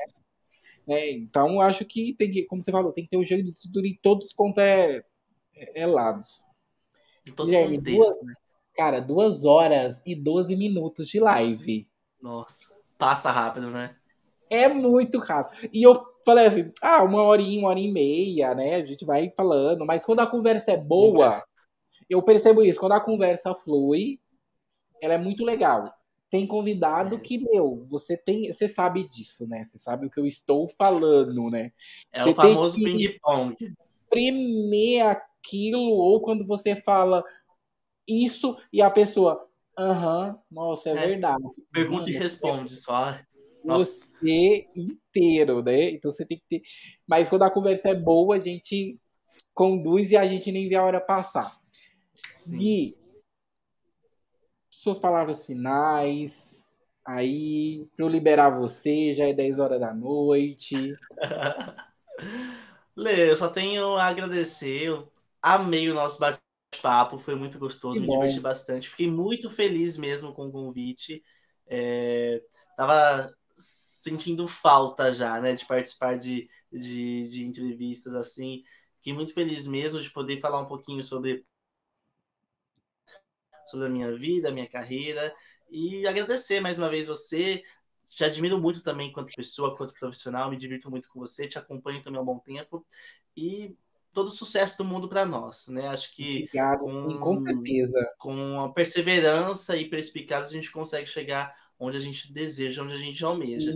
Então, todo sucesso desse mundo para nós, para quem está acompanhando também, para quem vai ouvir depois. Obrigado pelo carinho de todo mundo aí. E tamo, tamo aí. Acompanha a gente nas redes sociais, segue lá, arroba Gui Selegato. Inclusive, o, Guilherme, o, o arroba do Gui, o Instagram, tá aqui embaixo na descrição do vídeo, o Instagram dele. E para quem tá ouvindo no Spotify, só ir lá também tá na descrição do, do Spotify a rede social dele, o Instagram dele. É sobre isso, gente. Se inscrevam também no canal do Leandro. Sim. Adoro os podcasts também vai ter. Exato, exato. Então, acho que sempre essa, esse ramo que nós estamos é muito uma mão lava a outra, né? Um ajuda Sim, o outro. Então, com certeza. Todo sucesso do mundo para todos nós. Aí saúde acima de tudo. Com certeza.